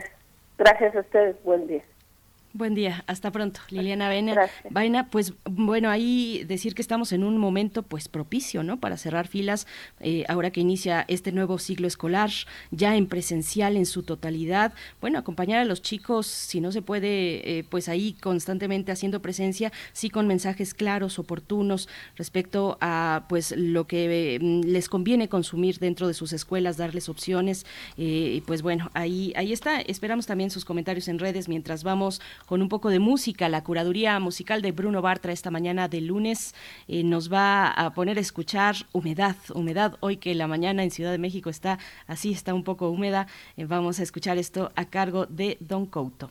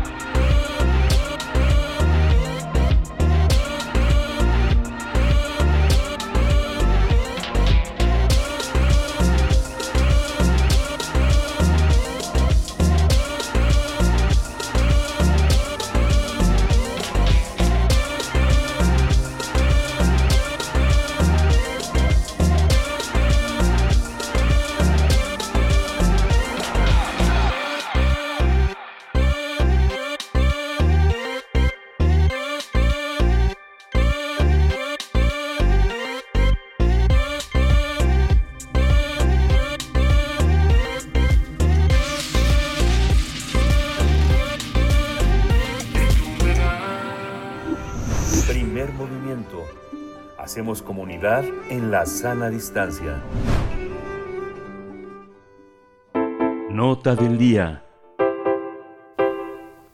En México, la situación económica enfrenta varios retos, como impulsar el empleo formal, solucionar el bajo crecimiento económico, resolver el tema de la inflación, salir a flote del rezago que provocó la pandemia en 2020 y el impacto que ha generado en todo el mundo la intervención rusa en Ucrania.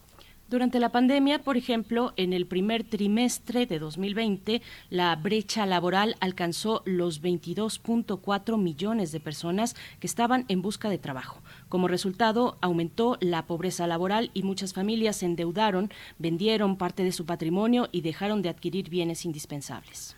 Un año después, la brecha laboral logró reducirse a 17.5 millones. Los últimos datos eh, han mostrado que no se ha llegado a no se han llegado a alcanzar los índices que existían antes de la pandemia, porque todavía hay dos millones de personas sin trabajo o con remuneraciones insuficientes. De acuerdo con el Coneval, durante el tercer trimestre de 2020, las personas que no pudieron adquirir la canasta alimentaria superaron el 46%, mientras que en este año se redujo a 38.3%. Aún así, no se llega a los porcentajes que se registraron antes de la pandemia, que eran de 35.6%. Estos progresos eh, descritos ocurren a pesar de la inflación que cada día afecta más eh, a las personas de los hogares en México, sobre todo a los más pobres. Así es, y bueno, vamos a tener nosotros esta mañana eh, un, pues, eh, una conversación. Nos acompaña a través de la línea Saúl Escobar Toledo, profesor de Estudios Históricos de Lina, presidente de la Junta de Gobierno del Instituto de Estudios Obreros Rafael Galván C. Y como siempre, nos da mucho gusto recibirte en este espacio, profesor. Bienvenido, gracias por estar aquí. ¿Qué tal? Buenos días, Berenice. Muchas gracias por eh, la conversación y un saludo al auditorio. Gracias, profesora. Buenos días. Este, lo saluda Miguel Ángel. Hay una, hay una propuesta que también ha hecho en un artículo que ha publicado recientemente, cómo entender todo este panorama que usted propone como un escenario complejo. Bueno, precisamente eh, el problema es que en un escenario tan complejo, eh, las incertidumbres y los nubarrones que afectan la economía y el empleo, pues se complican cada vez más. No tenemos un panorama luminoso para los próximos meses, sino lleno de dudas y de incertidumbres y de peligros, empezando porque la Reserva Federal de Estados Unidos está aumentando constantemente las tasas de interés y como dijo el señor, el, responsable de, la Reserva, Jerome Powell, el, viernes pasado, eh, va a seguir aumentando la tasa de interés aunque esto lastime a las empresas y a las personas, porque como se va a afectar el crecimiento económico y la capacidad de generación de empleo. Eso dijo literalmente el señor Powell, lo que quiere decir que en los próximos meses, si siguen aumentando las tasas de interés en Estados Unidos, pues el empleo en todo el mundo, en muchas partes del mundo, incluyendo México, también se verá afectado. Y es que el Banco de México pues va a seguir el, el ritmo de la Reserva Federal de Estados Unidos y al aumentar también aquí las tasas de interés, pues también el, el efecto sobre las empresas y las personas va a ser muy doloroso porque se va a afectar el empleo. Por cada punto que aumente el, la tasa de interés se puede prever un mayor desempleo eh, y esto pues obviamente afecta a las familias. Por el otro lado, eh, la inflación no parece ceder en términos de los alimentos que se están eh, vendiendo y comprando en el mundo mundial y en México también esto está afectando eh, la economía mexicana porque pues algunos han hecho el cálculo de que la inflación de los alimentos o la carestía de los alimentos es mucho mayor que el índice general. entonces todo esto crea un ambiente pues de poca esperanza de que los próximos meses sean mejores que el primer trimestre del o el primer semestre del año. Aunque también hay que decir que eh, tanto en Estados Unidos como en México los niveles de ocupación han mejorado ligeramente.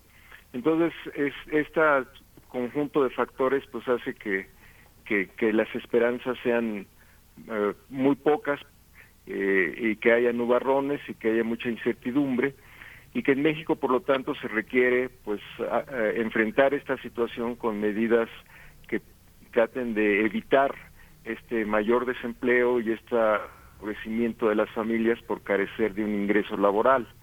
Digamos que ese es el problema que, estamos viviendo en estos momentos de manera muy resumido, pero también pues hay que ver otros efectos que se están dando que tienen que ver con el, la marcha de la economía. Ha sido un crecimiento lento, eh, también por todos los factores que acabo de mencionar y porque el gobierno ha elegido una estrategia económica conservadora de eh, no aumentar mucho ni la deuda ni los recursos que emplea en la economía, eh, guardando, tratando de guardar la estabilidad económica en términos de eh, el déficit público y otras variables económicas. Entonces, bueno, pues esto también crea una situación complicada. Eh, entonces estamos ante una situación general, tanto a nivel mundial como a nivel nacional, pues de mucha, como dije, de mucha incertidumbre, en donde sí se requiere una acción más decidida del Estado para evitar que aumente el desempleo y otra vez aumente la pobreza laboral.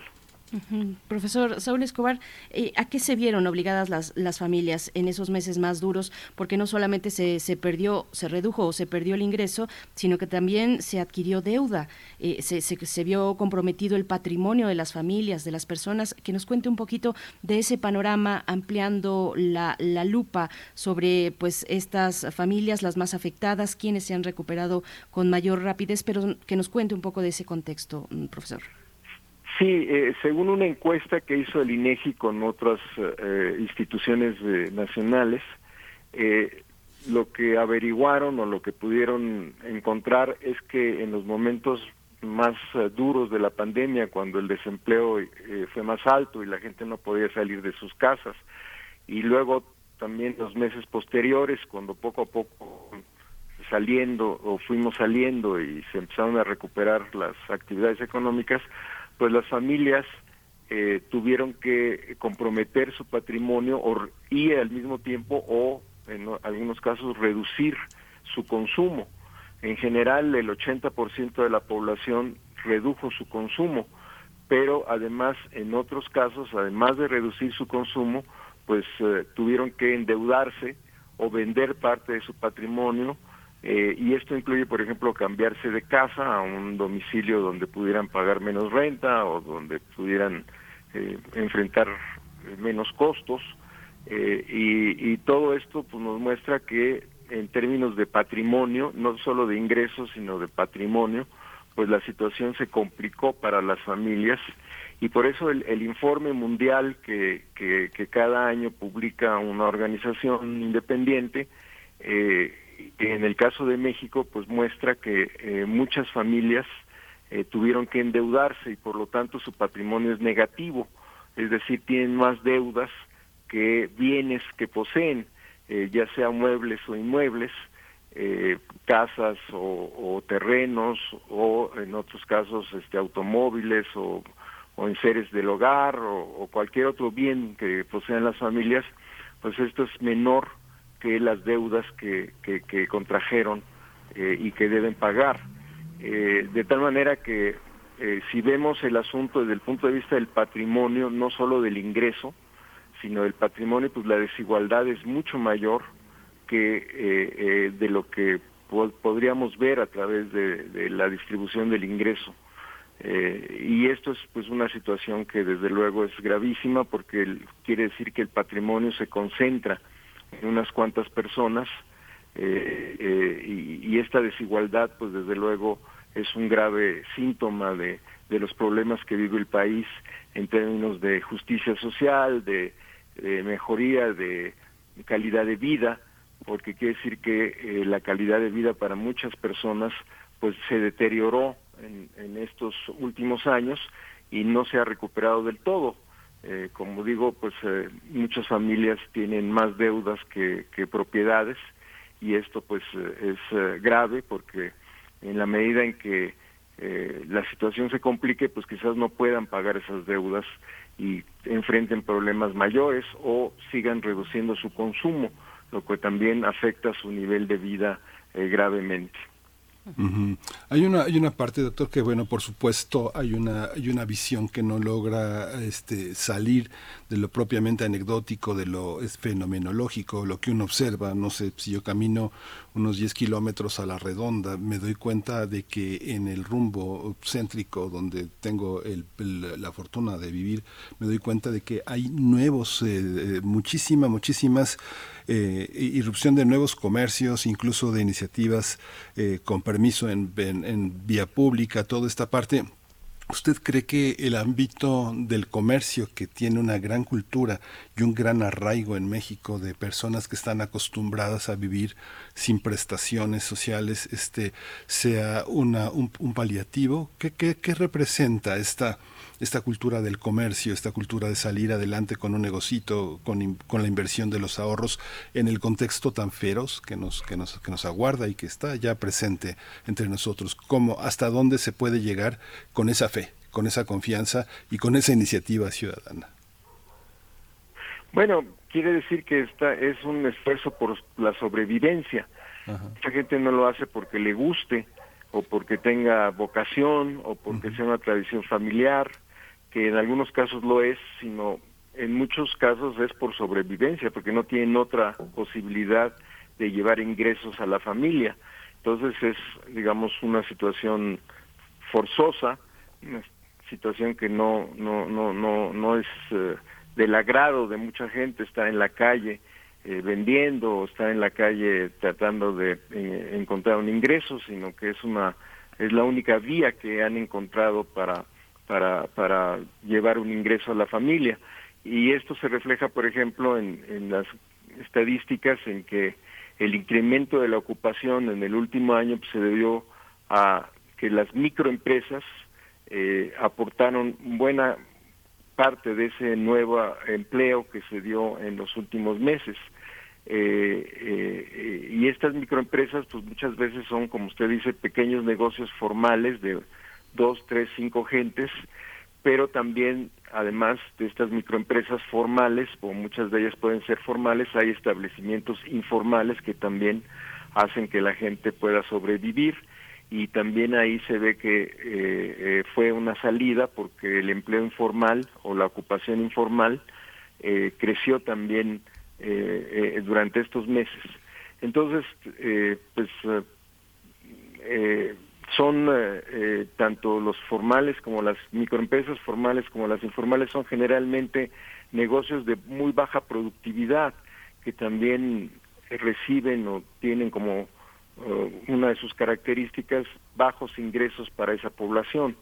Entonces, pues como estrategia de sobrevivencia, pues podemos decir que que, que, que es un es una salida, pero en términos de crecimiento económico, pues realmente no aportan mucho, aportan al empleo, a la ocupación, pero no aportan a un mejor y más de más, de más alta calidad eh, en, en el caso del desarrollo económico. Entonces, eso eh, sí nos preocupa mucho porque no podemos ser un país de microempresas, de economía informal, sino que tenemos que hacer el esfuerzo por desarrollar una economía de tecnologías más altas y de empleos con mayor valor agregado y con mayor remuneración y con mayor calidad y con mayor adiestramiento.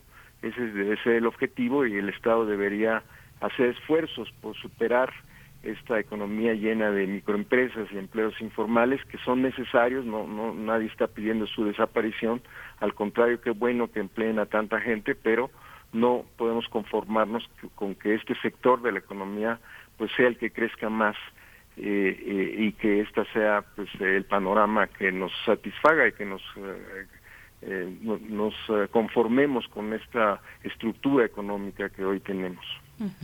Profesor Saúl Escobar, bueno, ya vamos adelantados en la, en la charla y de hecho casi hacia el final, pero a mí sí me gustaría que nos explicara un poco en qué consiste esta noción de brecha laboral, porque creo que nos ayuda a entender el, el fenómeno complejo del empleo. Cuéntenos un poco qué elementos componen esta noción y por qué pues, ha surgido eh, un poco para hacer más asequible precisamente el fenómeno del empleo, profesor.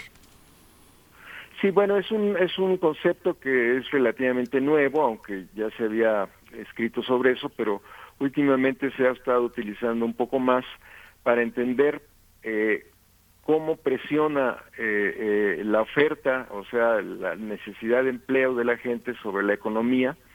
Y ahí el, uno de los elementos más importantes, además de quienes declaran en las encuestas que no tienen trabajo, lo que se llama la desocupación abierta, se le pregunta a la gente, ¿usted está buscando un, em-, usted tiene un empleo? Y la gente contesta que no y entonces le preguntan, ¿está buscando uno? Y si contesta que sí, entonces está catalogado como desempleado abierto.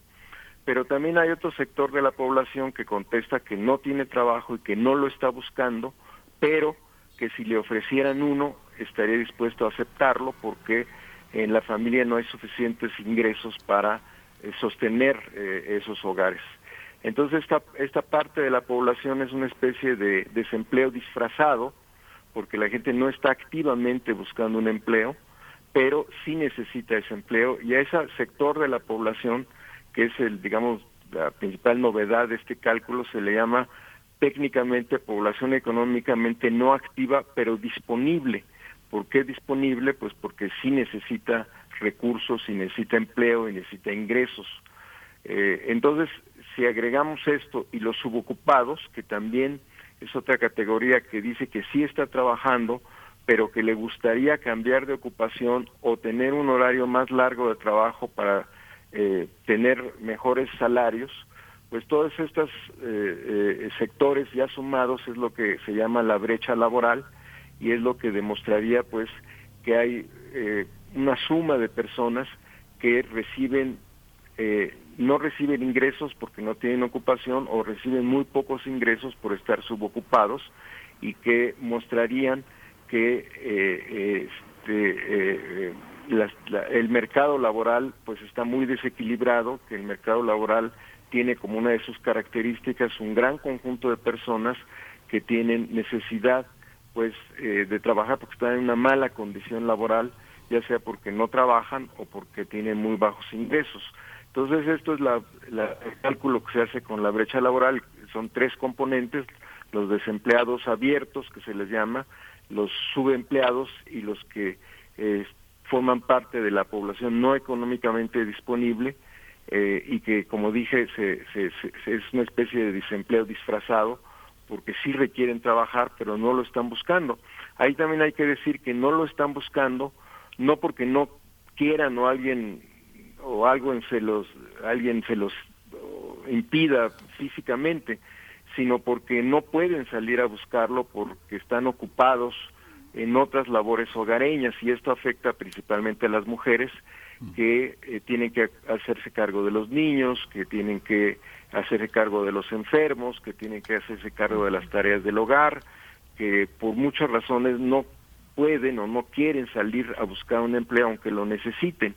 Entonces, este, este aspecto de, la investigación es importante porque va más al fondo de la situación del mercado laboral y de la situación de las personas que, como dije, pues eh, requieren eh, más ingresos para sobrevivir.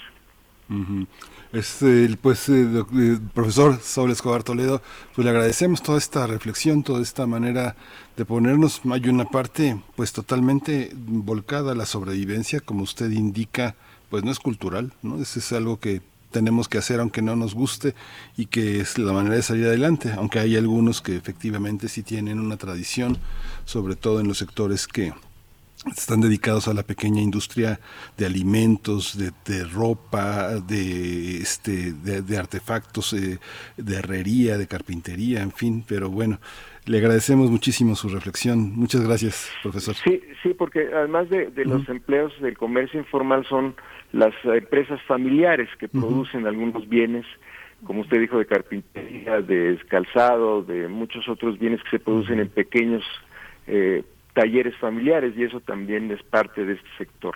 Nada más para, para comentar. Sí, sí, sí. Pues muchas gracias. Gracias, profesor. Gracias, profesor Saúl Escobar Toledo. Y bueno, pueden encontrar ustedes en el blog del profesor, eh, que es saulescobar.blogspot.com, van a encontrar este análisis que igualmente lo encuentran en www.suracapulco.mx, la recuperación del empleo, luces y sombras. Es el título de esta entrega, porque hay otros elementos que se nos escapan por el tiempo, no podemos detallarlos todos, pero los van a encontrar ahí, por ejemplo, las diferencias de recuperación del empleo en ámbitos ámbitos rurales y ámbitos urbanos. Ahí eh, hay mucho todavía que seguir comentando sobre los perfiles de trabajadores que eh, no logran todavía recuperar y en general el empleo en México que como hemos dicho no se logra recuperar a los niveles que estábamos previos a la pandemia, pero nos vamos a ir ya al corte y despedirnos también de Radio Nicolaita con música. Cumbia Lavapiés es esta propuesta que nos hace Bruno Bartra, está a cargo de Masilva y con esto despedimos la hora, nos vamos después al corte. ¿Qué ojos humanos habían conocido? En torno a la plaza de Agustín Lara se suelen reunir los músicos callejeros. Bajo la cuesta de la calle del Amparo, en sombrerete, paro no he desayunado. Me meto al bar de mi amigo Andrés, tortilla y un café, y se nos pasan las horas conversando. Para es para mí aquí todo, porque llevo sesenta y tantos años viviendo aquí. Ya son las dos, empieza a acosar el hambre, como cuscús, postre y pacharán más tarde. Luego me encuentro con Mohamed y caminamos por lavapiés, unas cañitas al caer la tarde. Me pongo a pensar lo bello que es el mundo reunido en un barrio, ya ves, la cumbia también se baila en lavapiés. Cumbia lavapiés, cumbia guapachosa, cumbia lavapiés, cumbia remolona,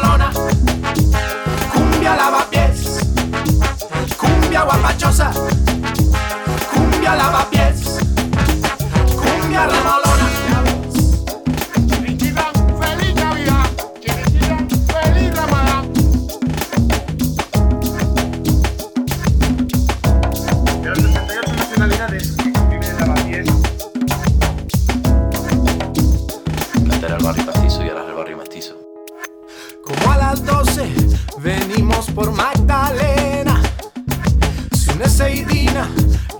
vamos pa'l Candela. De madrugada salimos ya, luego a tres veces al local. Me siento como en casa descargando. Con la guitarra de María José, cantamos rumbas y mapales. La cumbia también se baila en lavapiés. Cumbia lavapiés, cumbia guapachosa, cumbia lavapiés, cumbia remolona, cumbia lavapiés, cumbia guapachosa, cumbia lavapiés, cumbia remolona. Cuando quiero escapar Síguenos en redes sociales. Encuéntranos en Facebook como Primer Movimiento y en Twitter como arroba PMovimiento. Hagamos comunidad.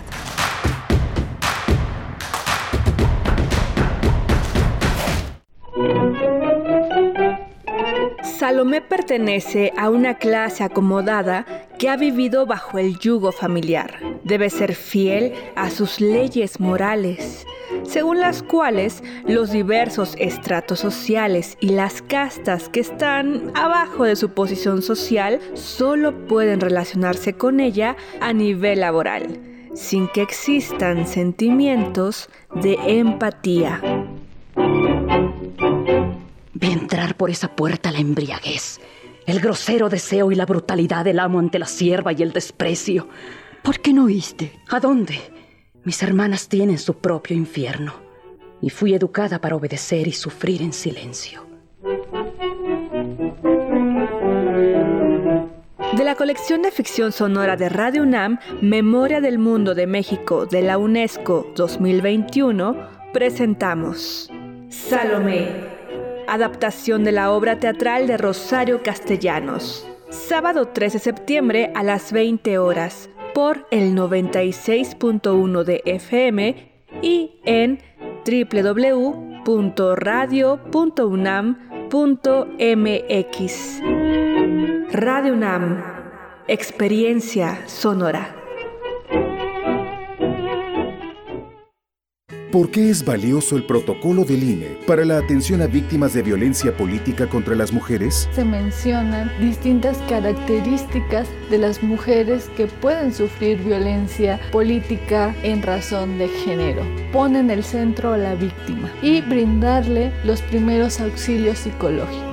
El protocolo lo podemos conocer en la página oficial del INE, INE.mx. El INE lo construimos todas y todos. INE. En el caos de la vida, narrar establece una sensación de causalidad. Es una capacidad humana invaluable.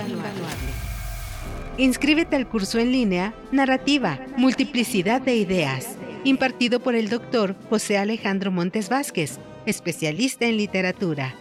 Un espacio de intercambio y reflexión sobre el acto de contar historias desde distintas disciplinas del conocimiento Sábados del 10 de septiembre al 29 de octubre, de 10 de la mañana a 12 del día. Informes e inscripciones al correo cursosunam.gmail.com. Pregunta por los descuentos vigentes. Radio UNAM. Experiencia sonora. Las comunidades indígenas germinan conocimiento, maravilla y tradición. Son el México profundo, el presente donde hilan un collar de flores. Xochicóscat, collar de flores, con Mardonio Carballo, lunes 10 de la mañana por Radio UNAM. Experiencia sonora.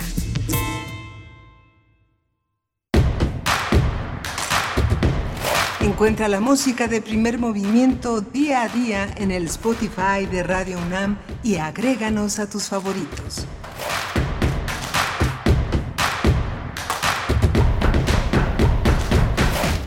Hoy es lunes 29 de agosto, son las 9 de la mañana con 3 minutos ya.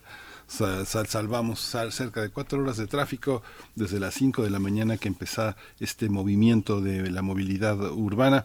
Hoy está con nosotros Arturo González en los controles técnicos, está Rodrigo Aguilar en la producción ejecutiva, Violeta Berber en la asistencia de producción, mi compañera Berenice Camacho en el micrófono. Buenos días, Berenice. Buenos días, Miguel Ángel Quemain. Así es, ya la llevamos de gane, eh, por lo menos este primer día de clases, este primer día de regreso a las aulas de educación básica, de educación eh, media superior también. Ya los de universidades pues ya están encarrerados, pero sabemos que cuando regresan los más pequeños a, las clases, bueno, pues toda ciudad se transforma y así es, desde, desde, esa, desde ese lugar estamos viviendo y transcurriendo esta eh, mañana de lunes 29 de agosto. Nos enviaban por ahí, de hecho, un, un videíto eh, sobre el traslado, creo que era um, refrancito, pero ahorita vamos para allá. Eh, Mayra Elizondo nos dice, buen regreso a los chavos, besos a Radio Y a Berenice Camacho me manda besos. Gracias, Mayra Elizondo, otros de vuelta y dice, yo recuerdo mi primer día de primaria, un universo gigantesco y nuevo. Y yo bien boba. Gracias, Mayra Elizondo. Esther Chivis dice, buen día, que sea una gran semana llena de satisfacciones. Hashtag Hacemos Comunidad. Flechador del Sol, respecto a la eh, charla inicial que, tuviste, Miguel Ángel, con el doctor Sarbelio Moreno sobre eh, la poliomielitis y las vacunas, nos dice Flechador del Sol, dice la importancia de las campañas nacionales de vacunación que se afecta por la falta de voluntad política al dar menos presupuesto a ese rubro tan importante. Nos dice eh, Flechador del Sol. Y bueno, por acá Refrancito dice regreso a clases y el tránsito muy pesado. Esto nos lo escribió hace una hora y nos manda precisamente un video. Está pasando él por, eh, frente, bueno, en Insurgente Sur, frente al Estadio Olímpico Universitario. Y pues sí, es una postal bellísima la que nos manda en medio del tráfico, pero con un buen panorama para ti, Refrancito, y para todos los que se acercan, sí, desde muy temprano se veía pesado el tráfico en los alrededores de Ciudad Universitaria. Ánimo, ya están en sus clases. Algunos van llegando mm, tal vez, pero, pero ya se va desahogando un poco el tránsito en esta Ciudad de México. Eh, María Elizondo nos dice, eh, me parece esencial hablar de alimentación saludable en educación superior y media superior. Eh, también, bueno, pues eh, Huehuetlacatl dice, hay el prejuicio de que la comida saludable es muy cara. Cuando comparamos los gastos catastróficos de salud por mala alimentación, resulta que la comida chatarra es la más cara del mundo por sus consecuencias a largo plazo. Gracias, Huehuetlacatl, Jorge Leiva, por este comentario. Bueno, eh, Abel Arevalo también nos da los buenos días a todos. Estamos aquí, estamos aquí acompañándonos en Radio UNAM, iniciando esta tercera hora de transmisión, Miguel Ángel.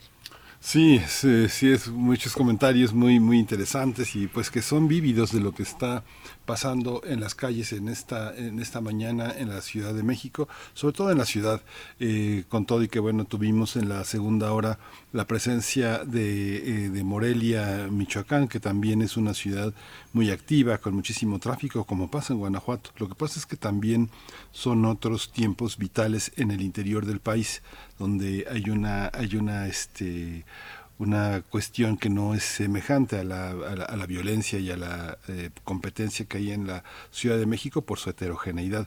Pero bueno, ¿cómo vivieron ayer el maratón de la ciudad? Había muchas quejas de que la gente no se volcó a las calles a pesar del esfuerzo organizativo de toda la que todo el dispositivo de seguridad que estaba pues tal vez estaban comprando útiles o preparándose para la escuela o algo pasó. Pero algo pasa cuando no no los, las, eh, las victorias no son de mexicanos. Fue Kenia y Nigeria en el caso de las mujeres quienes eh, tuvieron la titularidad en el en, este gran maratón.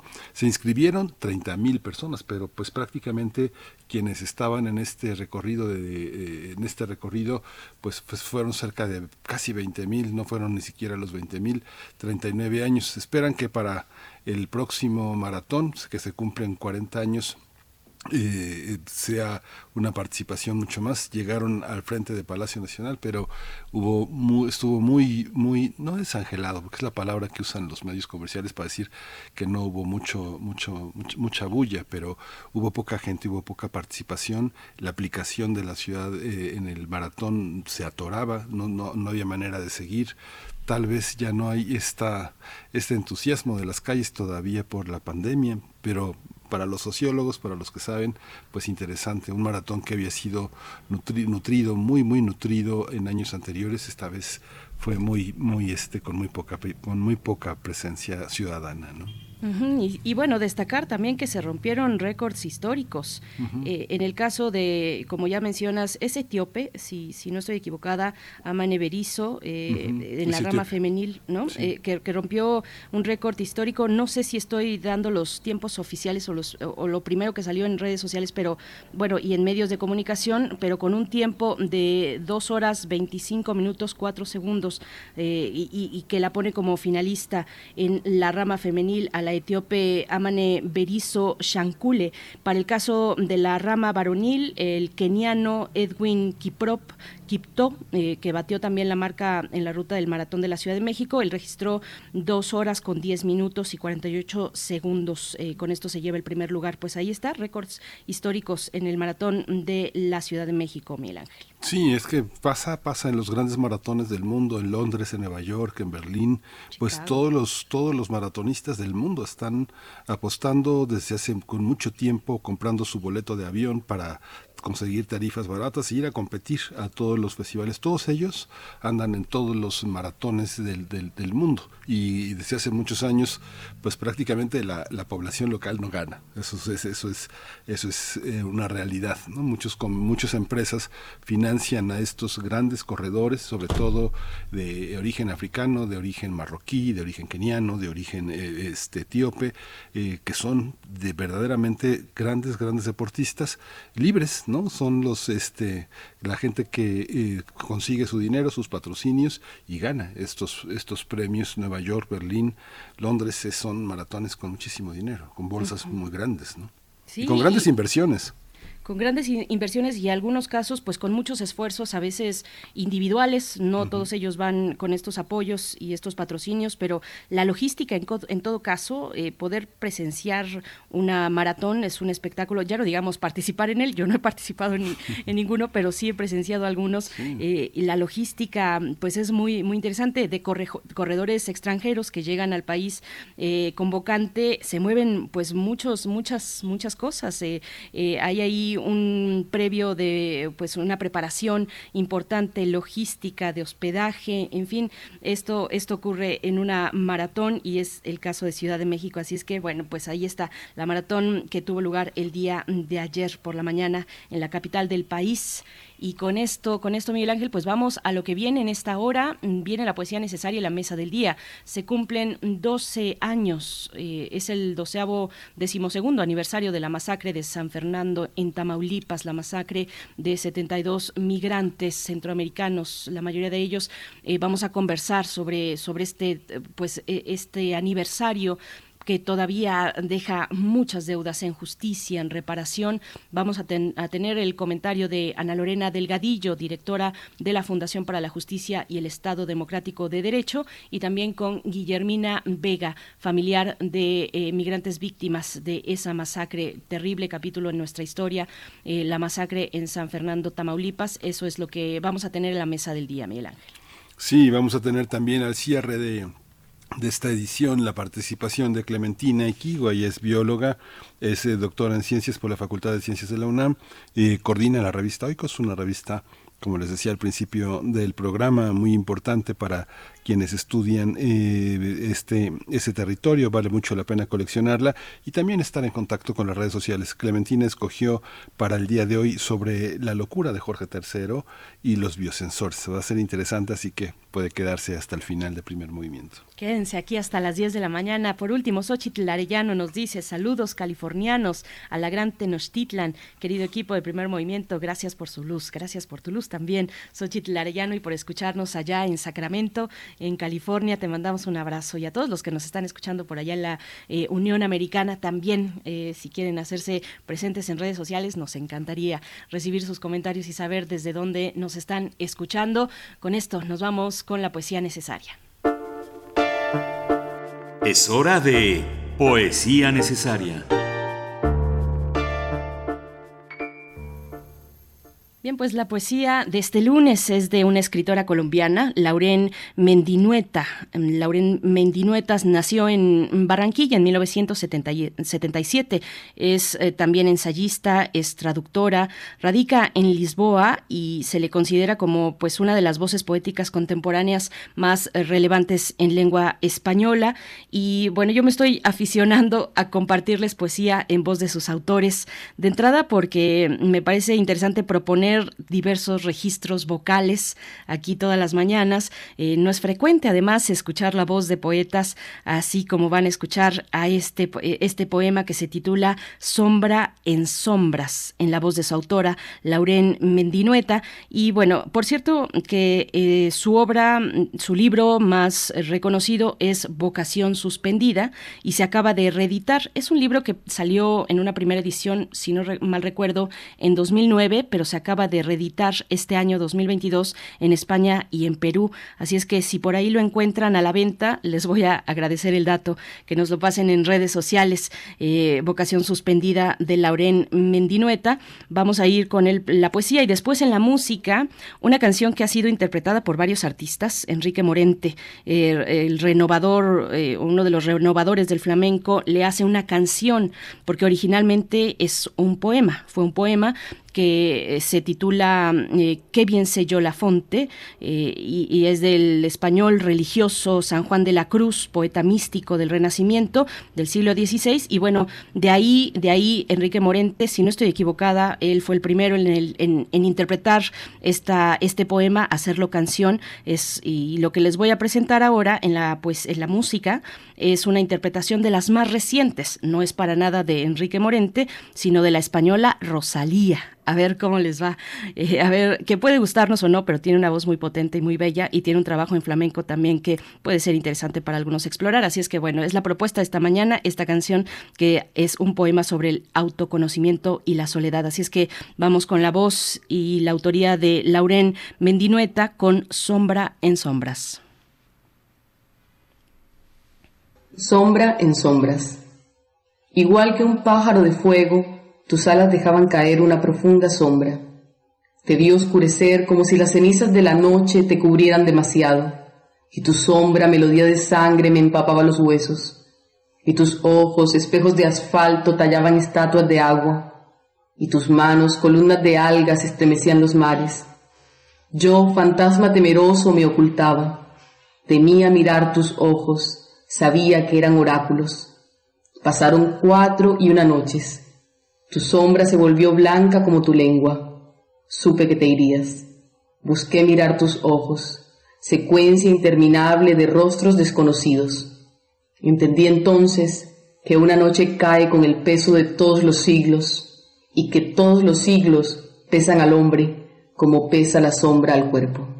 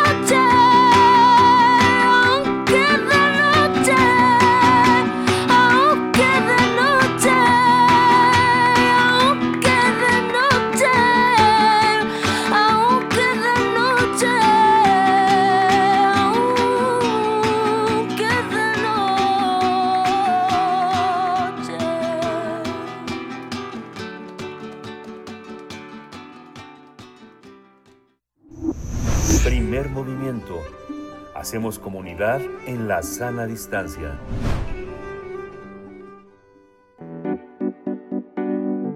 La mesa del día. A 12 años de la masacre de San Fernando en Tamaulipas, en las que 72 personas migrantes fueron torturadas y asesinadas, continúa la impunidad en torno a este caso y los familiares siguen en la búsqueda de verdad y justicia. Nueve víctimas de la masacre siguen sin identificar y seis familias de Guatemala, una de Brasil, siguen esperando la revisión de identificación de los cuerpos que les fueron entregados de una manera fast track entre 2010 y 2011 sin poder verlos, sin documentación ni explicación. Varias organizaciones de la sociedad civil han señalado la urgencia de aplicar nuevos esquemas de investigación, búsqueda e intercambio de información entre instituciones y entre países, al tratarse de casos transnacionales y violaciones a los derechos humanos. A través de un pronunciamiento lamentaron la impunidad en este caso, pues a 12 años de la masacre no hay una sola sentencia, por lo que recomendaron la creación urgente de una comisión especial que investigue los casos de masacres de personas migrantes ante la deficiencia institucional de las fiscalías y la falta de mecanismos eficaces para investigar graves violaciones a sus derechos. También recordaron que en su última visita a México, el Comité contra las Desapariciones Forzadas de la ONU recomendó la creación de esta comisión con participación y asistencia técnica de expertos nacionales y de otros países. Bien, pues vamos a tener en esta mañana una conversación y nos acompañan dos invitadas. Presento a Guillermina Vega, familiar de migrantes víctimas de la masacre de San Fernando. Gracias, señora Guillermina Vega, por esta mañana, por estar presente aquí en Primer Movimiento. Bienvenida. Sí, el gusto es para mí que me tomen en cuenta y, aquí estoy presente. Muchas gracias, señora Guillermina Vega. También está Ana Lorena Delgadillo. Ella dirige la Fundación para la Justicia y el Estado Democrático de Derecho. Ana Lorena Delgadillo, bienvenida. Buenos días. Hola, Miguel Ángel y Berenice. Muchísimas gracias por el espacio y, bien, y buenos días para todas y todos. Buenos días, Ana Lorena Delgadillo. Pues empezamos esta conversación. Eh, quiero empezar con la señora Guillermina eh, y de nuevo reiterarle, eh, señora Guillermina, por aceptar esta plática, porque sabemos que es una herida abierta. Los ustedes, familiares de las víctimas, pues nos lo han comunicado cada vez que se tiene que abrir de nuevo, cada que se cumple un aniversario, cada que hay algo que seguir destacando, pues es seguir poniendo esta esta herida que está ahí por la exigencia de justicia. cuéntenos, por favor, cómo ¿Cómo, han sido estos 12 años de búsqueda de justicia? ¿Cuáles son los avances y los rezagos? Que bueno, en la introducción ya hemos visto, son, son muchos. Todavía no se alcanza la justicia. Señora Guillermina, cuéntenos, por favor. Sí, a los 12 años que han pasado, ¿verdad?, de la masacre de los 72, pues no ha sido fácil como eh, en el caso mío, ¿verdad?, que la mi nuera me dejó los niños en mi, en mi poder, ¿verdad? En ese entonces la nena tenía tres años y medio y el niño tenía cinco y medio.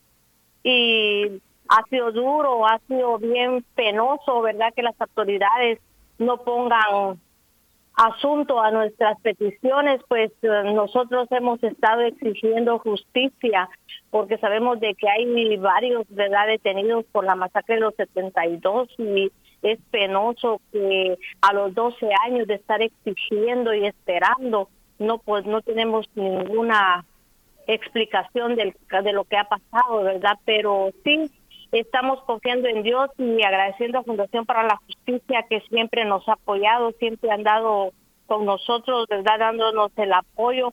Yo les le agradezco de una manera muy grande a Ana Lorena porque ella ha sido una base fundamental en el proceso que nosotros estamos siguiendo y en la justicia que nosotros estamos pidiendo. En nombre de todas las familias, yo pido y exijo que se nos haga justicia porque ya 12 años de espera, hay madres que ya, ya desaparecieron, ya no están, se fueron con la angustia de no ver, no ver escuchado justicia, ¿verdad? Entonces, nosotros estamos seguimos a la espera y decirles a las autoridades que nosotros no vamos a bajar la guardia mientras Dios nos tenga con vida y podamos nosotros seguir defendiendo el derecho de los que murieron, pues así lo vamos a hacer.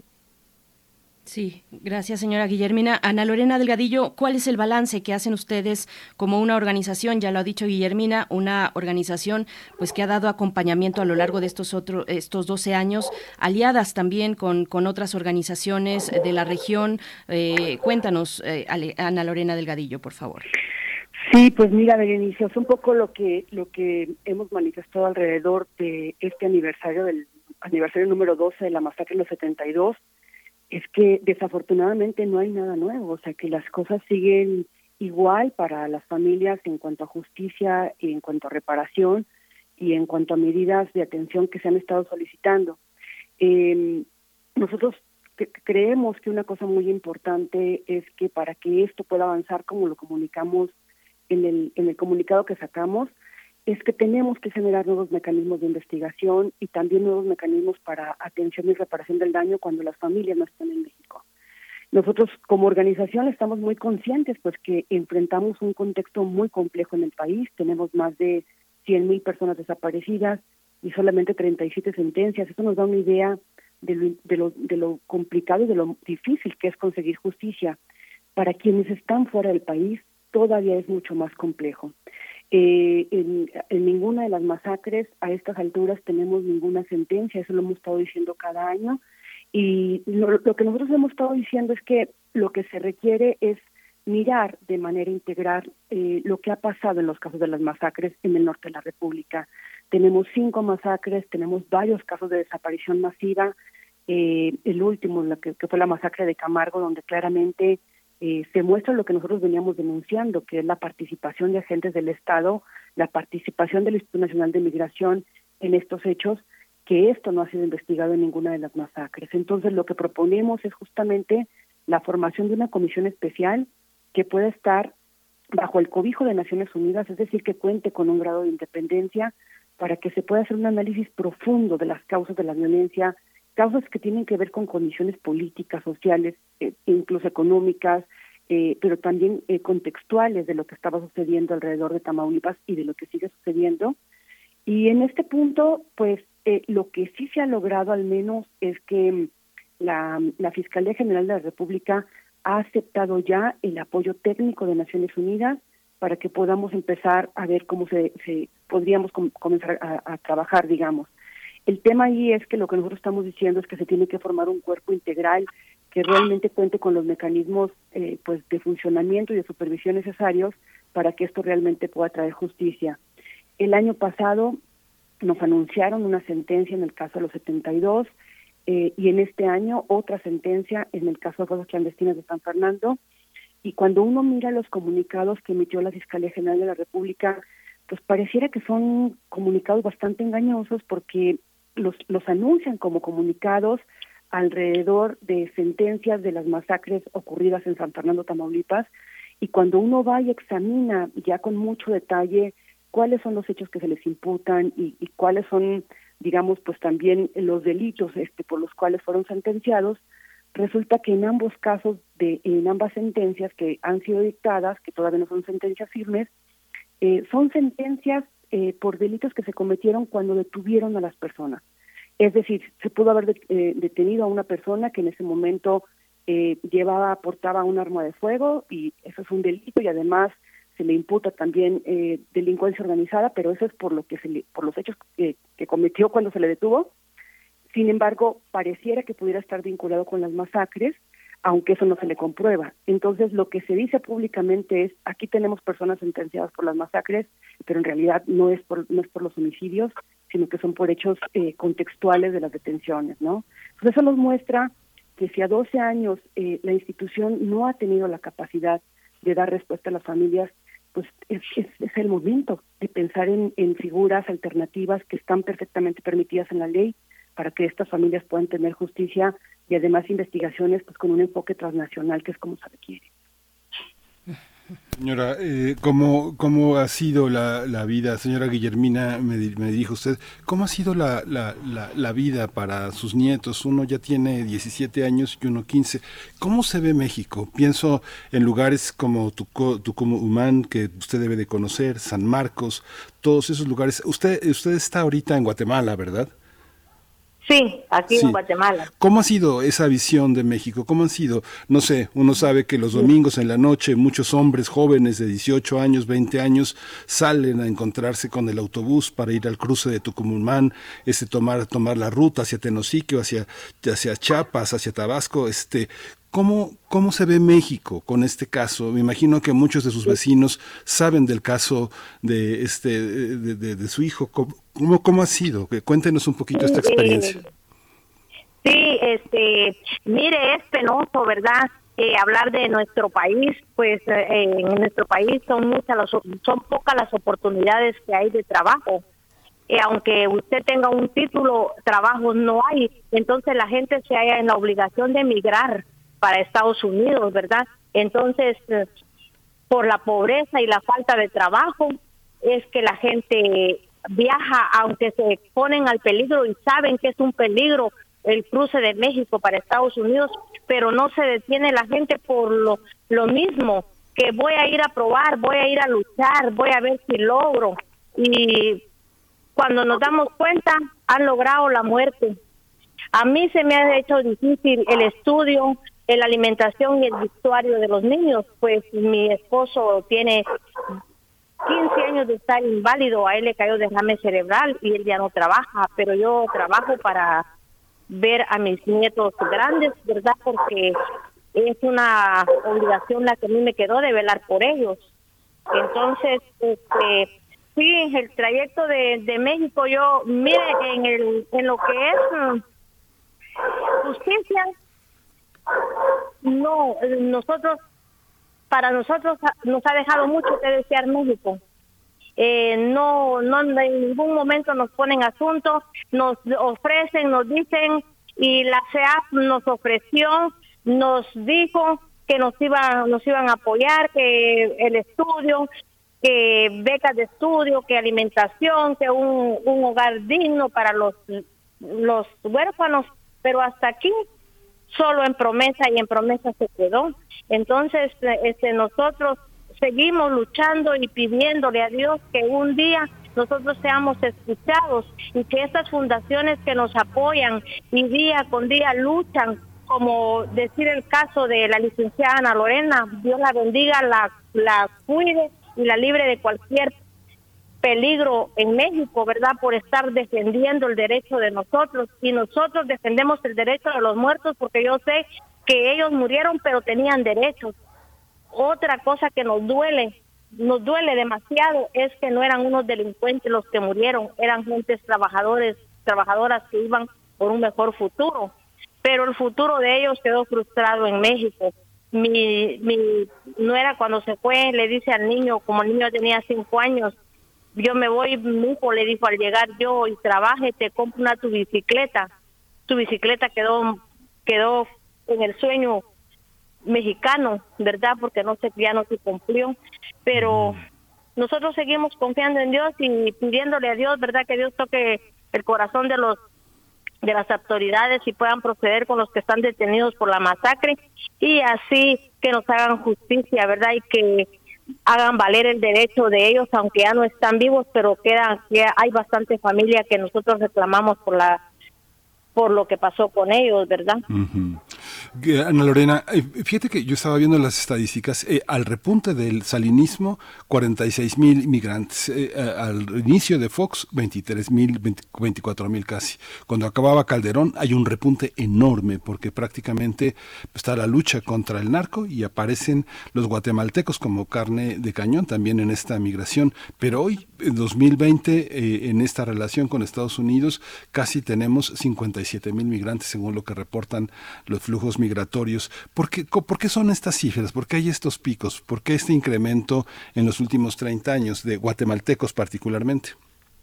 Fíjate que lo que nosotros hemos visto, y bueno, está también documentado en informes y en, y en investigaciones periodísticas, eh, son principalmente dos, dos cuestiones. Una tiene que ver con el tema de seguridad, definitivamente. Nosotros hemos visto que cada vez son más las personas que salen de sus países porque no pueden tener una vida segura en, en los países.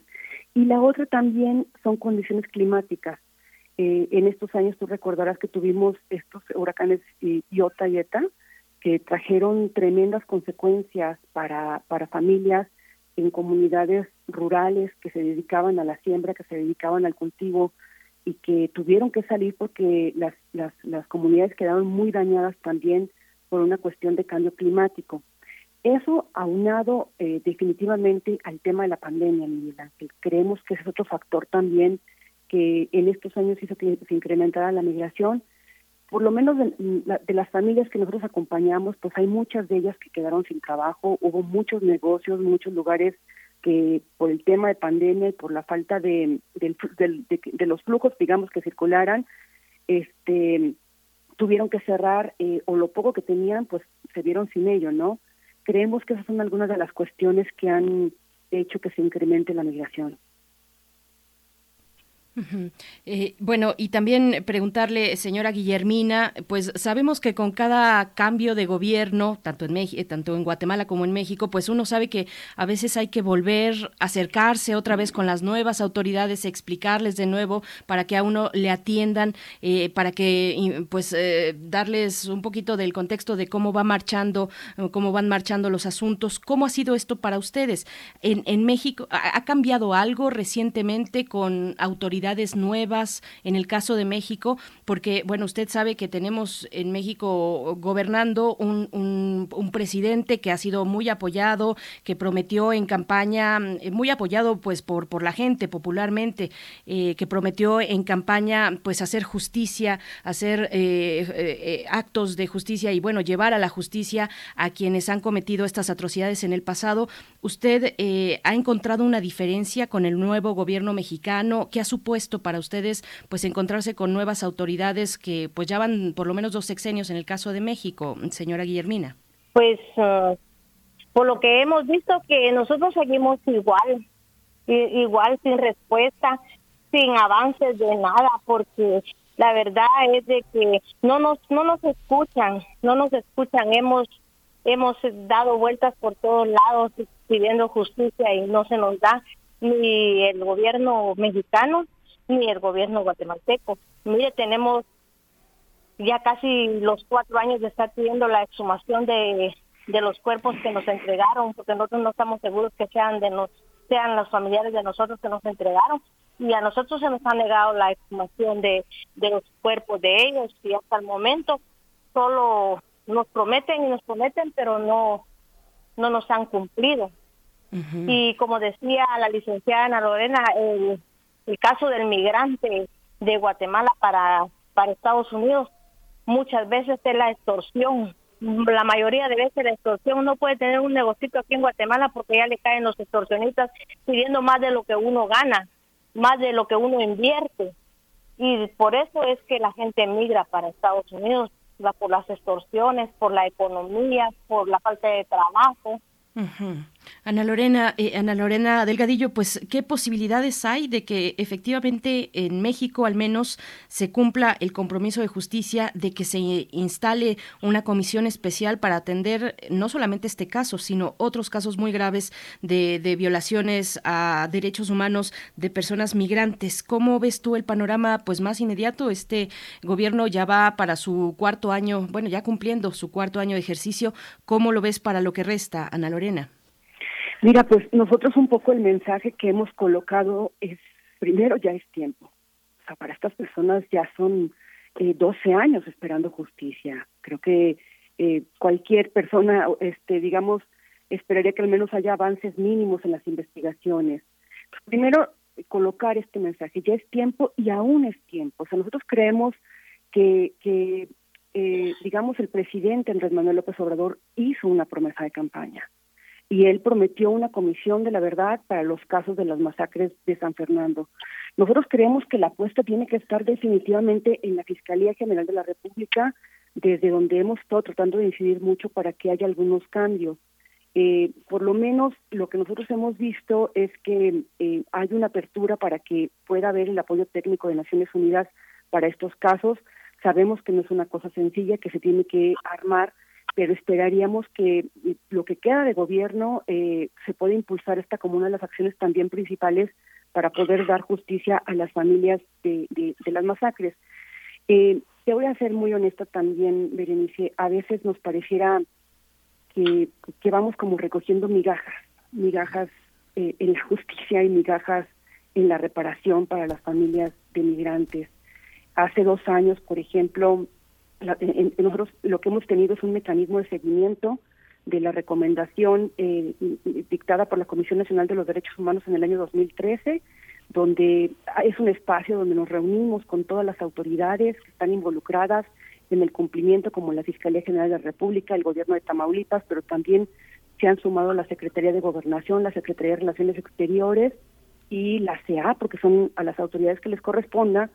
Y en estas audiencias hemos estado acompañadas, eh, la mayor parte de las audiencias, con el alto comisionado de, las Naciones Unidas y con aliados eh, que, que, que, nos acompañan en el camino.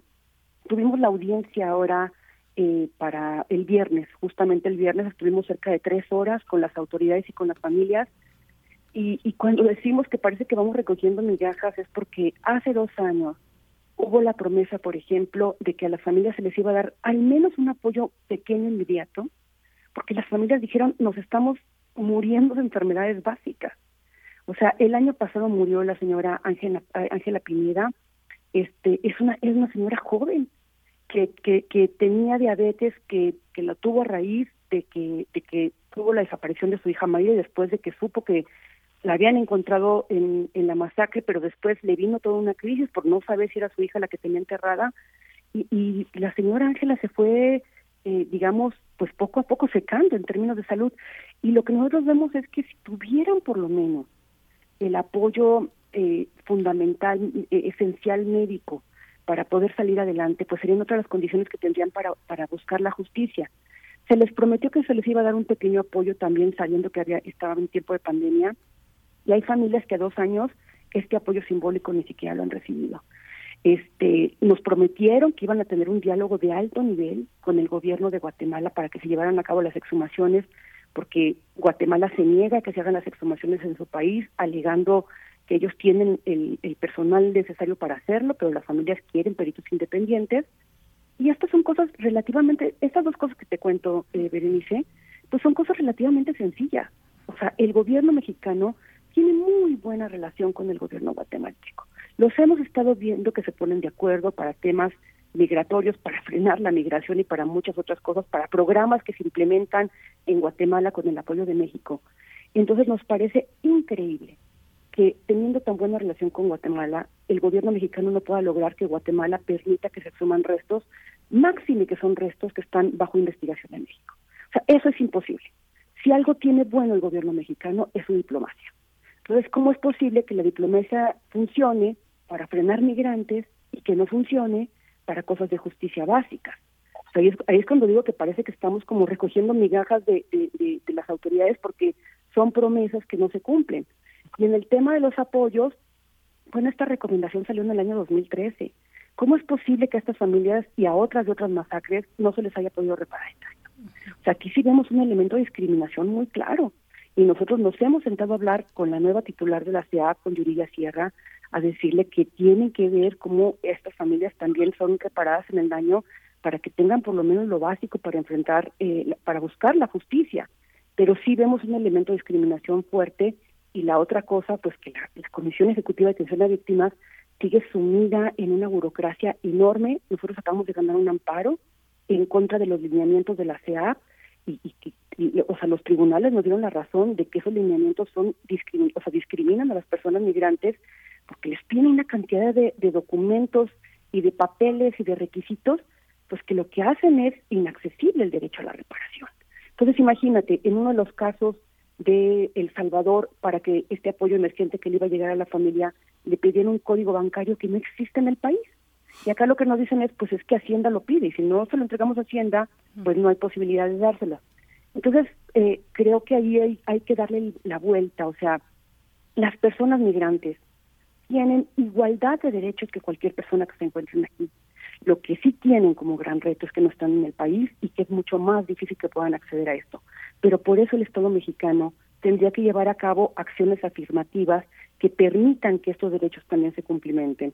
Esperaríamos nosotros que después de esta audiencia que tuvimos el viernes, donde hubo compromisos muy claros de Secretaría de Gobernación, de Secretaría de Relaciones Exteriores, de la CEA y de la Fiscalía, pues ahora sí podamos avanzar y le apostamos a eso, y apostamos a eso porque no hay otra salida. Pues Ana Lorena Delgadillo, pues muchísimas gracias por tu participación. Hay mucha gente que te quiere y está en deuda. Solo el activismo y la y la y el compromiso personal pueden lograr estas cosas. Ana Lorena Delgadillo, directora de Fundación para la Justicia y el Estado Democrático de Derecho, muchas gracias. Señora Guillermina Vega, eh, muchas gracias por su participación. Un amigo de Radio Venceremos decía que todas las cosas que se consiguen en Centroamérica es por la terquedad, la terquedad del isote y esa flor tan hermosa, pues que no que no muera en su corazón y que sus nietos sean los herederos de esa de esa terquedad, de ese isote que, que, que, florece que florece en Centroamérica. Muchas gracias. Gracias por el espacio, de verdad. Agradecemos mucho siempre la solidaridad. Gracias. Gracias también yo en nombre de todas las familias que estamos esperando justicia, le damos las gracias a, a bastantes eh, instituciones, así como la voz de radio ahorita, ¿verdad? Que Dios quiera que llegue a oídos del presidente y pueda agilizar los movimientos y todas las promesas que ha hecho. Pues de eso estamos esperando nosotros, ¿verdad? Como decía la licenciada Ana Lorena, es un sol. Eh, la licenciada Ana Lorena es un sol para nosotros. Eh, nosotros al encontrar el apoyo en ella, nosotros nos sentimos bastante protegidos porque y con llenos de esperanzas que ella ha dado la cara por nosotros en bastantes instituciones, ha peleado por el derecho de los migrantes muertos, masacrados. Entonces, eh, nosotros tenemos un agradecimiento muy grande a Fundación para la Justicia, en especial a Ana Lorena y a ustedes, que Dios los bendiga como programa de radio, que Dios los use, ¿verdad? Y, y use las voces de nosotros por medio de la radio para que podamos ser escuchados. Dios me les bendiga y gracias por el espacio que me cedieron. Gracias. señora Guillermina Vega. Igualmente, un, un, abrazo para usted, para su familia, para todas las familias que siguen incansablemente en esta exigencia de justicia de la mano de organizaciones como la que lidera Ana Lorena Delgadillo. Gracias a las dos. Bueno, pues ahí está, 12 años de este crimen. No hay una sola sentencia por esta masacre.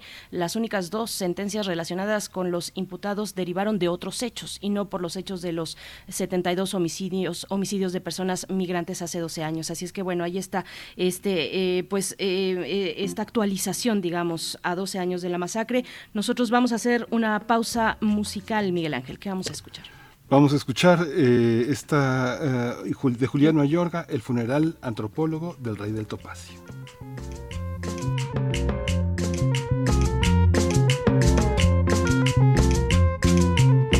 Esta me regresa al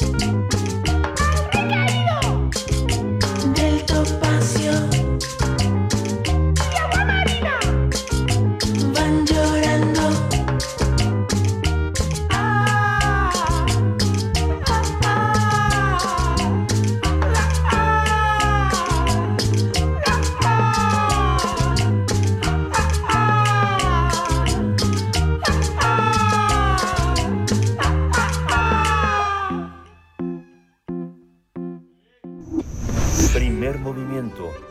Hacemos comunidad en la sana distancia.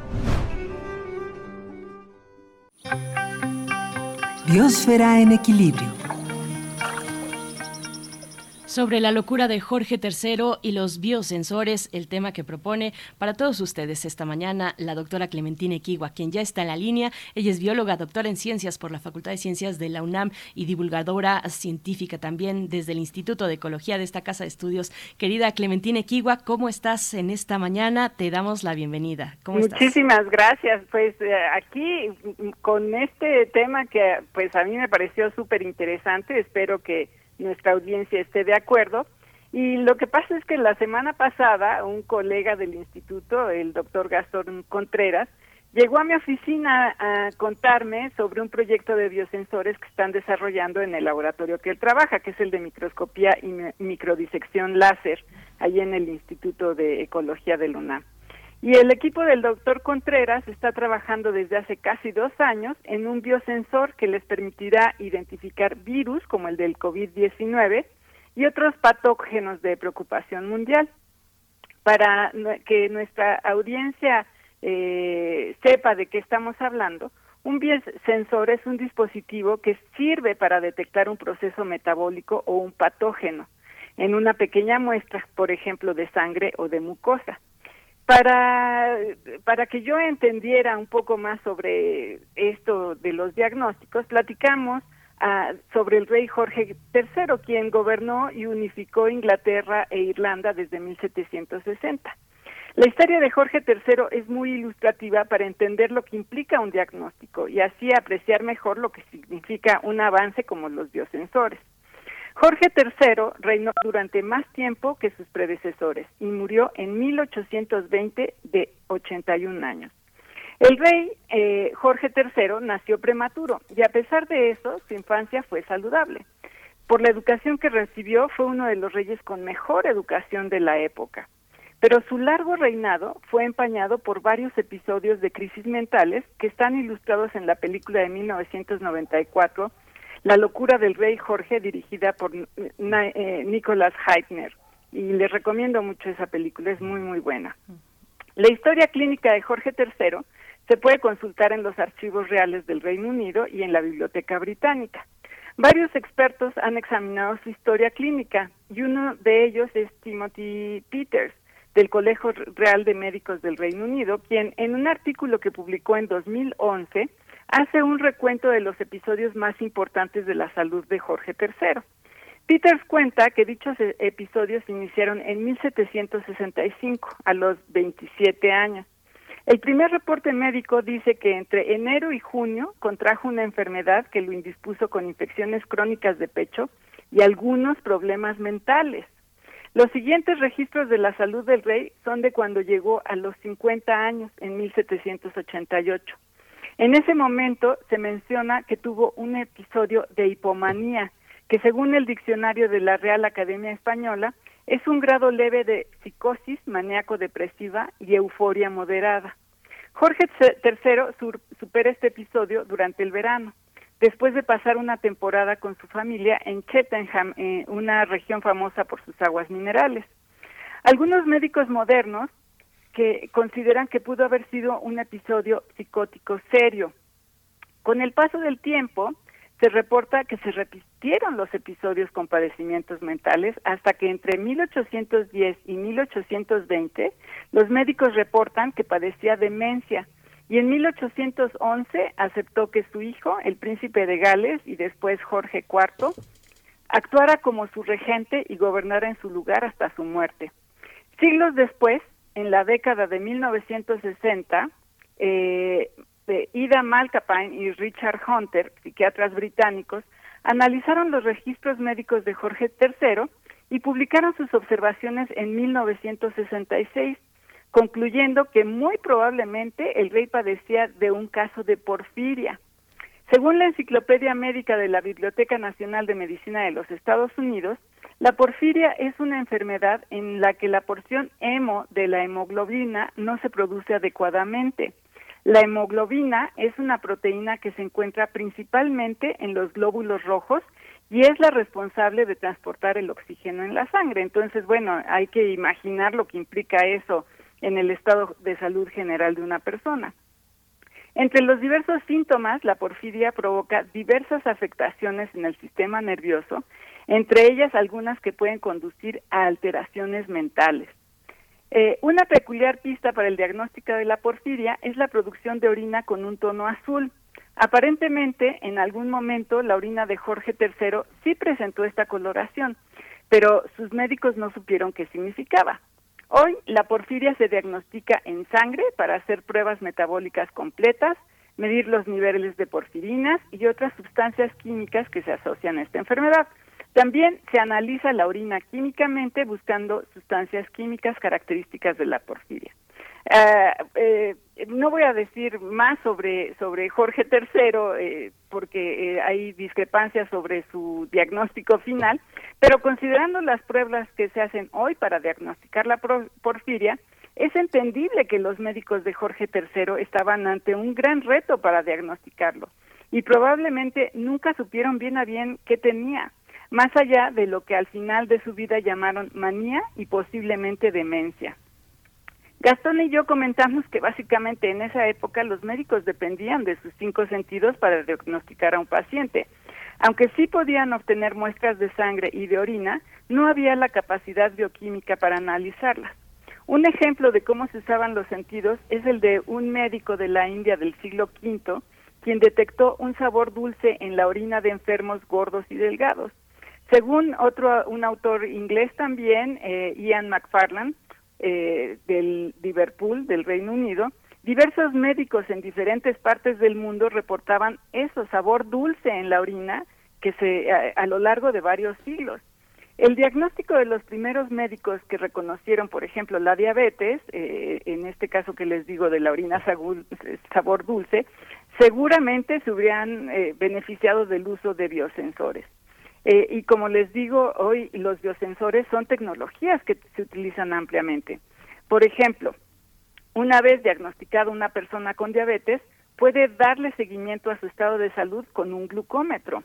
Un glucómetro es un biosensor que en casa y con una sola gota de sangre le permite al paciente conocer la concentración aproximada de glucosa en su cuerpo. Los biosensores, me explicó Gastón, son dispositivos que detectan la presencia o ausencia de una sustancia en un proceso metabólico, como el de la glucosa eh, o en muestras biológicas como las pruebas rápidas de COVID. Otro tipo de biosensor es el de las pruebas de embarazo. En un biosensor, me dijo Gastón, se imita fuera del organismo la interacción molecular que ocurre en él. Por falta de tiempo solo voy a decir que los biosensores funcionan bajo el principio general de convertir una interacción molecular en una señal principalmente óptica o eléctrica que un usuario puede interpretar fácilmente. El usuario lee un número, como el resultado que arroja el glucómetro con una sola gota de sangre, o una rayita de color, como con las pruebas rápidas de COVID que usan una pequeña muestra de mucosas obtenidas de la nariz o de la garganta. Toda esta conversación salió porque Gastón me contó que él y su equipo han trabajado en los últimos dos años con apoyo de CONACYT para producir un biosensor que detecte indirectamente moléculas de SARS-CoV-2. El biosensor que están haciendo podrá detectar tanto el ARN del virus como los anticuerpos que produce el organismo por la infección en alguien enfermo o que ya hayan padecido la enfermedad.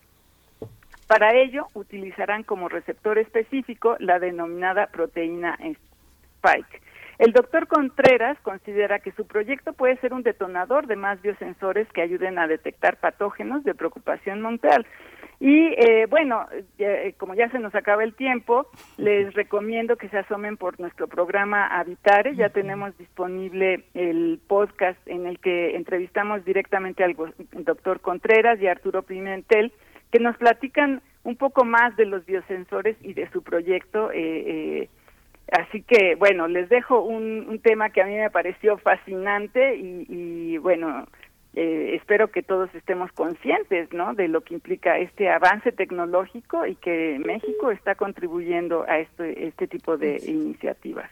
Pues gracias, doctora Clementina Equigua. Así es, escuchamos Habitare los lunes a las 4 de la tarde y está este repositorio radiopodcast.unam.mx. Como dice, se nos acabó el tiempo, pero en ocho días nos encontramos. Gracias por dejarnos con este asombro y espero no tan mal sabor de boca. Clementina, hasta pronto. Abrazos para todos. Sí, saludos para los catadores de orina. Muchas gracias por todo. Esto fue Primer Movimiento. El mundo desde la universidad. Radio UNAM presentó Primer Movimiento. El mundo desde la universidad. Con Berenice Camacho y Miguel Ángel Gemain en la conducción. Rodrigo Aguilar y Violeta Berber, producción. Antonio Quijano y Patricia Zavala, noticias. Miriam Trejo, coordinación de invitados. Tamara Quirós, redes sociales. Arturo González, operación técnica. Locución, Tessa Uribe y Juan Staca. Quédate en sintonía con Radio UNAM. Experiencia sonora.